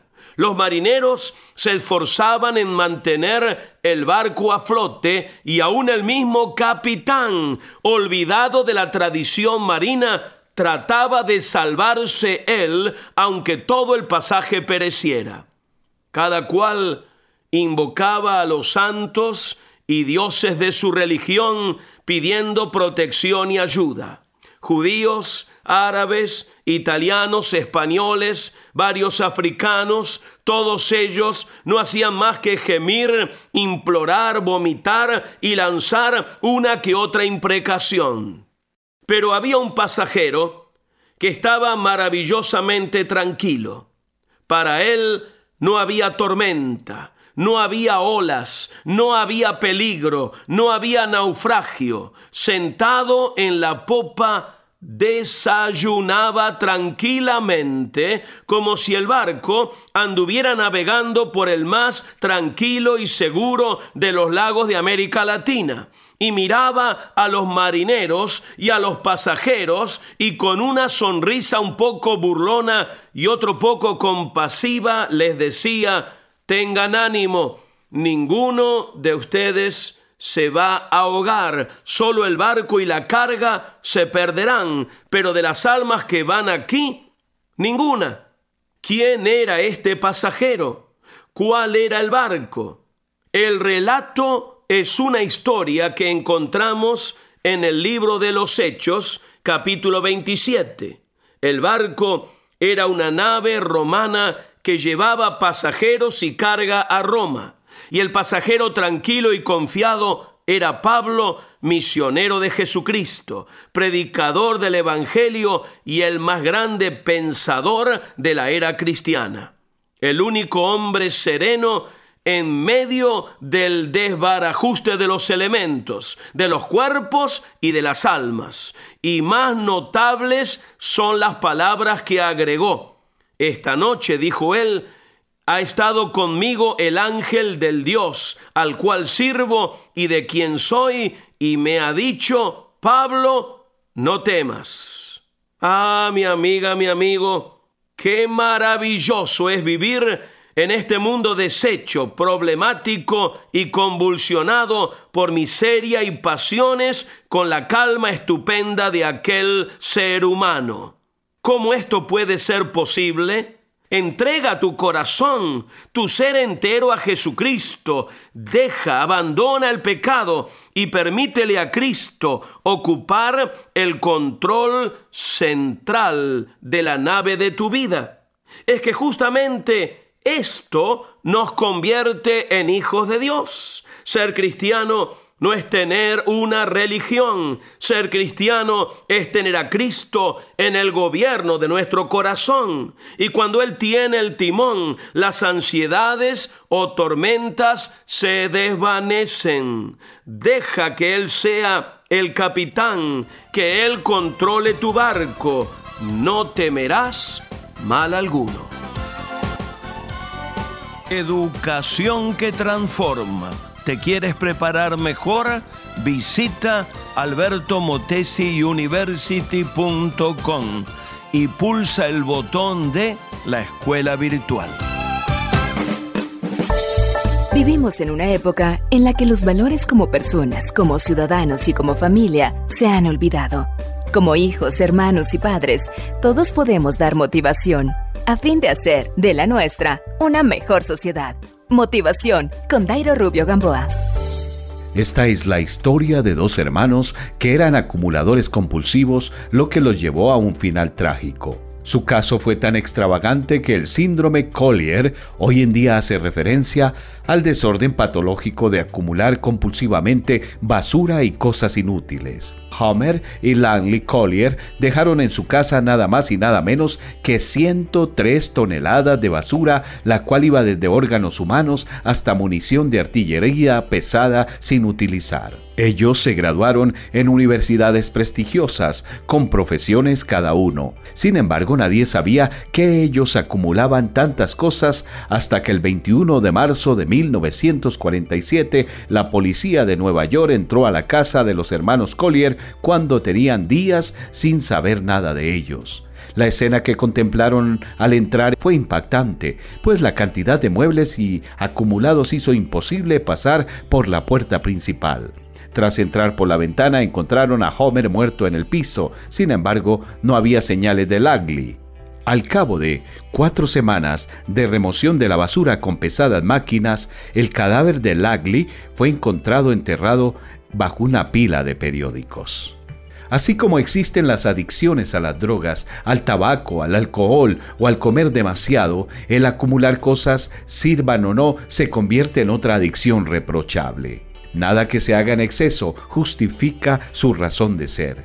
Los hermanos Collier se hicieron famosos tristemente por haber acumulado toda clase de objetos hasta que inundaron su casa y no dejaron espacio para ellos mismos. Lo que mal empieza, mal acaba. Ojalá esto no tenga que ver contigo, pero si lo es, entonces reacciona por tu bien. Una obsesión te puede llevar al borde de la locura y guiarte directamente a la perdición.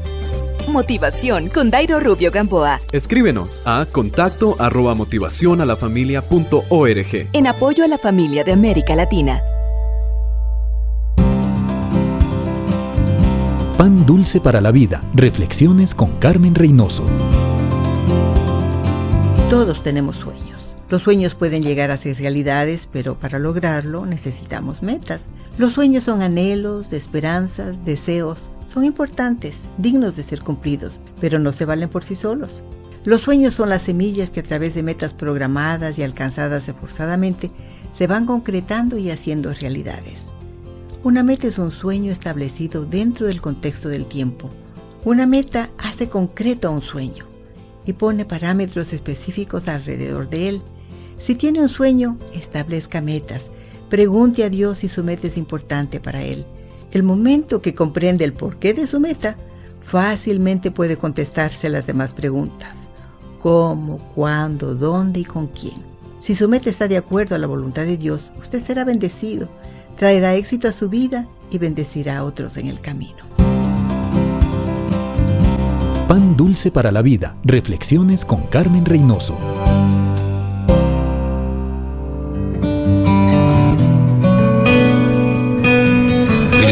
Capítulo 2 versículo 8.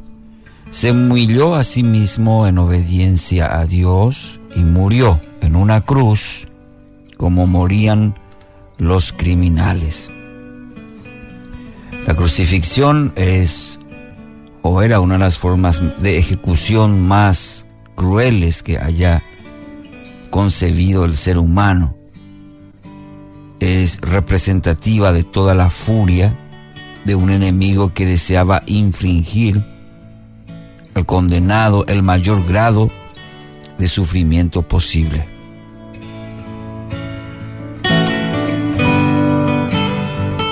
La muerte, que era agónica y lenta, se producía por asfixia, cuando la persona ya no podía sostener más su cuerpo eh, erguido eh, como para seguir respirando. En ocasiones se cuenta que la persona tardaba días en morirse, mientras que la gente pasaba a su lado y escuchaba sus espantosos gemidos. Cristo mismo revela el tremendo desafío que le significaba la cruz cuando les confesó a los tres discípulos que lo acompañaban, mi alma está muy afligida hasta el punto de la muerte. Mateo 26, 38. Y Lucas añade un detalle. Y estando en agonía, oraba con mucho fervor y su sudor se volvió como gruesas gotas de sangre que caían sobre la tierra. Lucas 22, 44. entendamos que esta agonía no se debía exclusivamente a la, a la macabra muerte que representaba la crucifixión. Jesús se encontraba ante un momento en la eternidad donde por primera vez experimentaría la separación completa de su Padre. Tal como señala el profeta Isaías, Él fue traspasado por nuestras rebeliones y aplastado por nuestros pecados. Fue golpeado para que nosotros estuviéramos en paz. Fue azotado para que pudiéramos ser sanados. Todos nosotros nos hemos extraviado como, como ovejas. Hemos dejado los caminos de Dios para seguir los nuestros. Sin embargo, el Señor puso sobre él los pecados de todos nosotros. Querido oyente, esta es la razón por la que en medio de la agonía de la muerte Jesús exclamó, Elí, Elí, lama sabactani, que significa Dios mío, Dios mío, ¿por qué me has abandonado? Esta punzante exclamación revela la profundidad del camino que recorrió el Señor para lograr la reconciliación entre nosotros y Dios, una vez y para siempre. El motor que impulsa al Mesías hasta la muerte es la sujeción a la voluntad del Padre. Su ejemplo nos muestra que la obediencia a Dios nunca es negociable. Nuestra declaración de que Cristo es nuestro Señor nos ubica en la misma dinámica, donde debemos renunciar a dirigir nuestros propios pasos y darle ese privilegio a nuestro buen Dios. La vida entera será necesaria para aprender a vivir en completa y absoluta sumisión a Él. Pero en este día en que este jueves santo, en este tiempo de reflexión, Uno de los puntos también sobresalientes en la cual debemos meditar, reflexionar, es esa obediencia confiada de Jesús en el Padre. Le costó, le costó, mucho.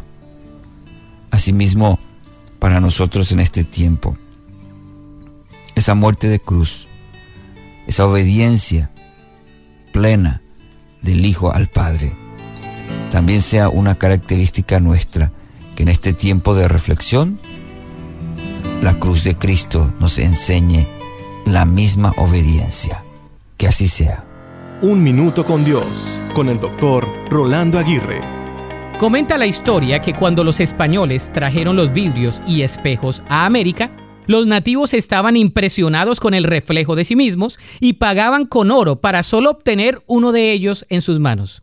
Aunque los espejos y vidrios no sean tan costosos como el oro, tenían una característica que ellos no habían visto antes. Los espejos podían reflejarlos a ellos mismos y los vidrios eran transparentes. Algo tan simple y barato fue vendido por oro por sus simples y llanas características. ¿Cómo se refleja tu vida? ¿Qué le reflejas a los demás? ¿Qué hay en lo profundo de tu corazón? ¿Hay transparencia en tus pensamientos y en tus decisiones? Para los seguidores de Jesús, el espejo y el vidrio es la palabra de Dios. En las escrituras podemos ver claramente lo que somos realmente y lo que podemos llegar a ser. La Biblia nos hace ver nuestras imperfecciones, nos enseña grandes lecciones y anima a cambiar lo que parece ser incambiable. Además, la única manera de poder hacernos ver transparentes y realmente como somos es a través de la persona de Jesús. Es a través de Jesús que nuestros pecados pueden ser perdonados y nuestra vida puede ser transformada. Así que ven a Dios en su palabra para ser confrontado, animado y restaurado. Finalmente, deja que Jesús lave todos tus pecados y pueda ser realmente cambiado. La Biblia dice en Mateo 5:8, Dios bendice a los que tienen corazón puro porque ellos verán a Dios. Para escuchar episodios anteriores, visita unminutocondios.org. Párate a un lado. Observa el paisaje a tu alrededor. Alza la vista a conceptos eternos.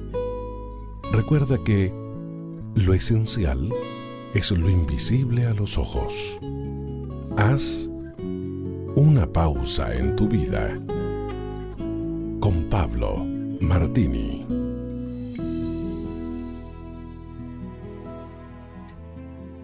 Una vez había un campesino chino, pobre pero sabio, que trabajaba la tierra duramente con su hijo. Un día el hijo le dijo, Padre, qué desgracia, se nos ha ido el caballo. ¿Por qué le llamas desgracia? respondió el padre. Veremos lo que trae el tiempo. A los pocos días el caballo regresó acompañado de otro caballo. Padre, qué suerte, exclamó esta vez el muchacho. Nuestro caballo ha traído otro caballo. ¿Por qué le llamas suerte? repuso el padre. Veamos qué nos trae el tiempo. En unos cuantos días más el muchacho quiso montar el caballo nuevo y este, no acostumbrado al jinete, se encabritó y lo arrojó al suelo. El muchacho se quebró una pierna. Padre, qué desgracia. exclamó ahora el muchacho. Me he quebrado la pierna. Y el padre, retomando su experiencia y sabiduría, sentenció ¿Por qué le llamas desgracia? Veamos lo que trae el tiempo. El muchacho no se convencía de la filosofía del padre y se quejaba en su cama. Pocos días después, pasaron por la aldea los enviados del rey buscando jóvenes para llevárselos a la guerra. Vinieron a la casa del anciano, pero como vieron al joven con su pierna quebrada y entablillada, lo dejaron y siguieron de largo. El joven comprendió entonces que nunca hay que dar ni la desgracia ni la fortuna como absolutas, sino que siempre hay que darle tiempo al tiempo. Lo mejor es esperar siempre el día de mañana, pero sobre todo confiar en Dios, porque todo sucede con un propósito positivo para nuestras vidas y para el plan infinito. Muchas veces las cosas no salen como tú quisieras que salgan.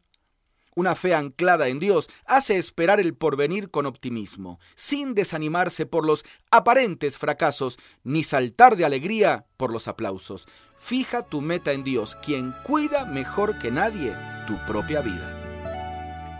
Usted puede conseguir estas mismas reflexiones como texto de lectura para cada día del año adquiriendo el libro devocional Una pausa en tu vida. Si desea saber más de nuestro ministerio, visite nuestro sitio en internet labibliadice.org. Gracias por escucharnos. Solo una voz inspira tu vida, inspira tu vida.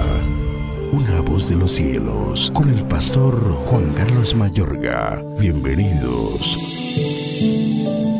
En tu presencia hay plenitud de gozo, delicias a tu diestra para siempre. Dedicar tiempo en la presencia de Dios es la ocupación más significativa de tu vida requieres la presencia de Dios en tu vida más de lo que requieres ninguna otra cosa.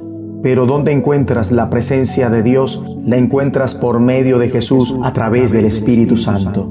Dios siempre está presente con su pueblo por medio del Espíritu Santo. De modo que cuando lo anhelas, estás pidiendo un mayor sentido de la presencia de Dios. En el Nuevo Testamento hubo ocasiones en las que el Espíritu Santo llenó una reunión de personas de manera soberana y espontánea. También hay otras veces en las que los discípulos oraron pidiendo el Espíritu Santo. Cuando hubieron orado, el lugar en que estaban congregados tembló y todos fueron llenos del Espíritu Santo y hablaban con denuedo la palabra de Dios. La presencia de Dios que viene por medio del Espíritu Santo y da poder, la podemos poseer, la podemos conocer y experimentar en nosotros y entre nosotros, su pueblo, donde quiera que estemos. Él mora en ti por su Espíritu. Todo cristiano tiene ahora el Espíritu Santo morando en él. Importante anhelarla.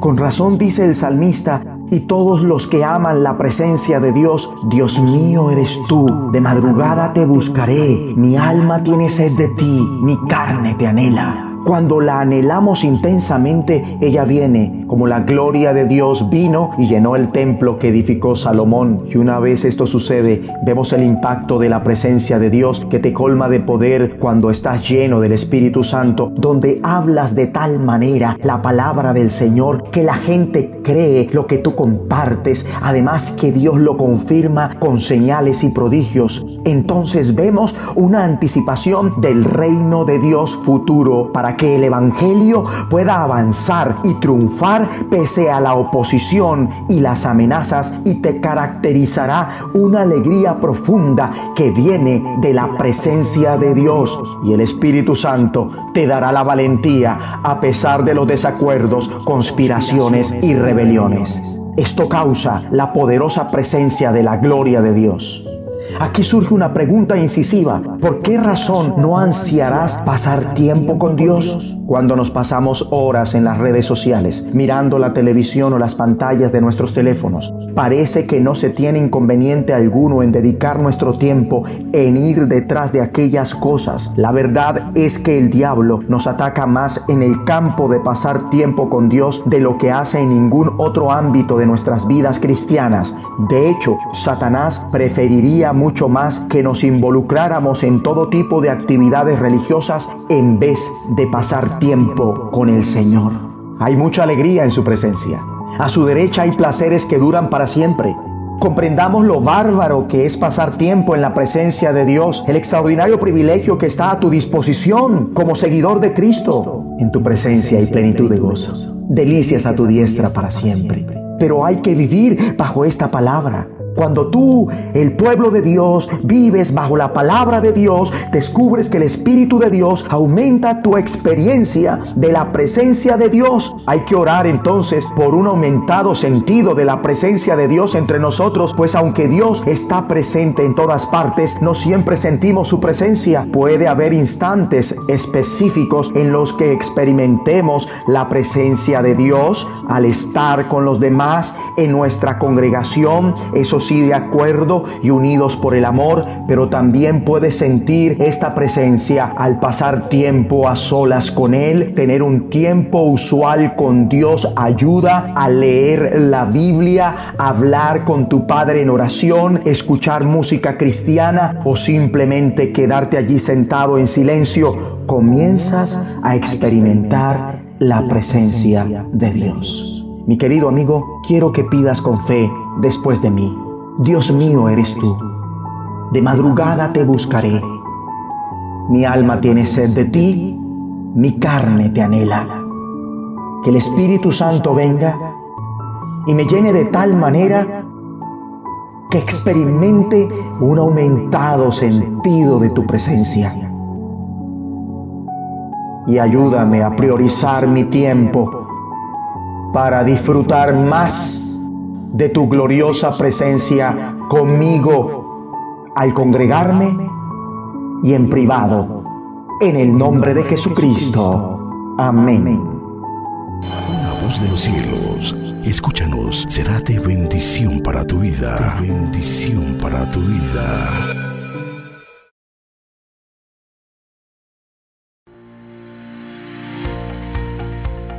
Devocional con el pastor Constantino Varas de Valdés.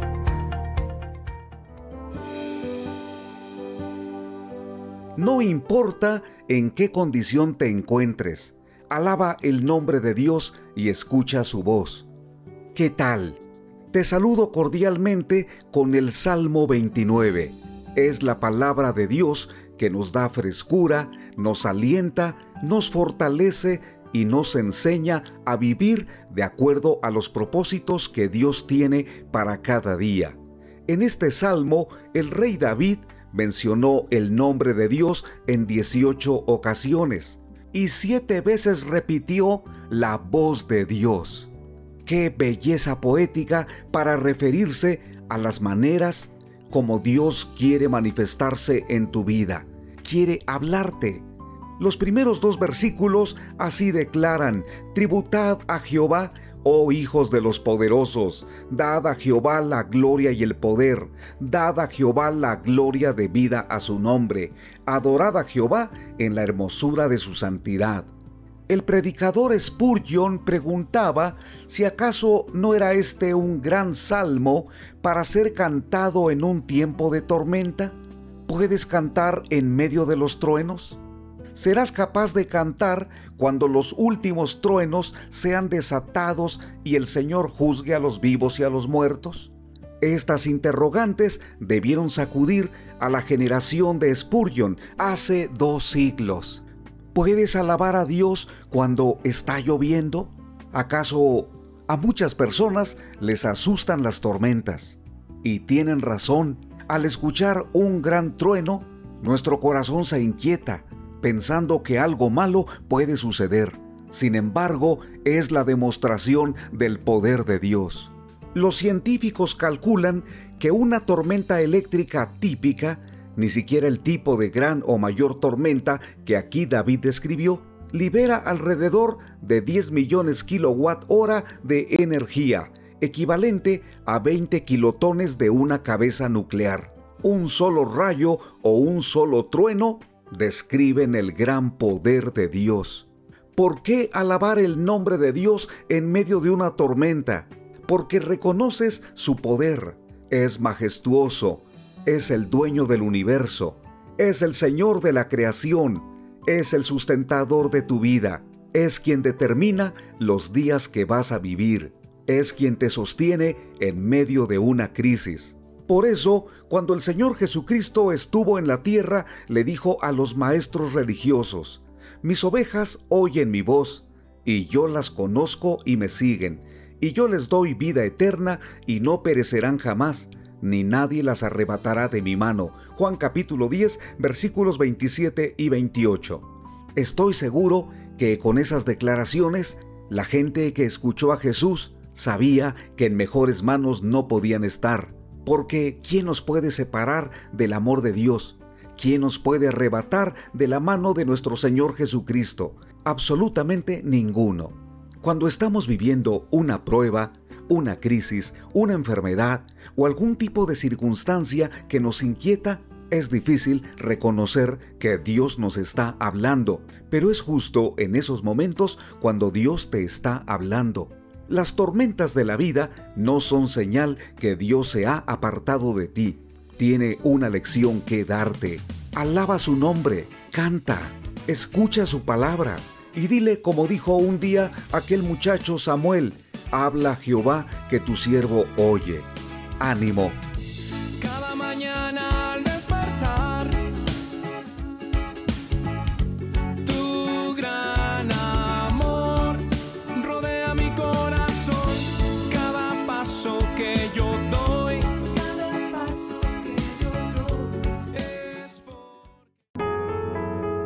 Estás escuchando Tiempo devocional, un tiempo de intimidad con Dios. sobre todo. Tu majestad inigualable es. Voy a iluminar con tu luz. Escucha y comparte. Comparte. Tiempo devocional. En las plataformas Spotify, Google Podcast, Amazon Music y donde quiera que escuches tus podcasts. cielo solo tú, tú, tú. Para que linterna si estás conmigo. Escucha las emisoras de Rema Radios a través de Tuning y Seno Radio Por supuesto es el Señor. y en nuestra página web remarradios.witsai.com diagonal radios. Y está dentro de mi alma el Redentor. No tiene ni medidas ni Búscanos en Facebook, Facebook, www.facebook.com, diagonal Rema Radios MEX. www.facebook.com, diagonal Rema Radios MEX.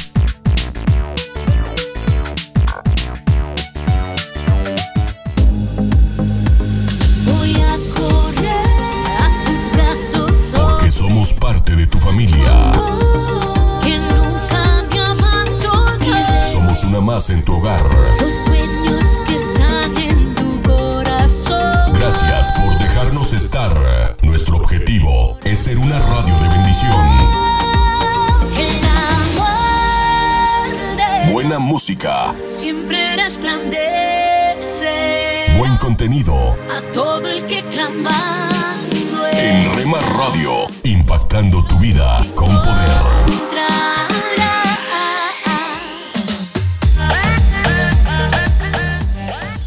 Casa de Oración Santa Fe te invita a sus reuniones. Miércoles 8 pm, domingos 8 am y 11 am. Estamos ubicados. Plaza Santa Fe, Boulevard República de Honduras 104, Interior 9, Hacienda Santa Fe, Tlajomulco de Zúñiga, Jalisco. Casa de Oración Santa Fe, un lugar para adorar.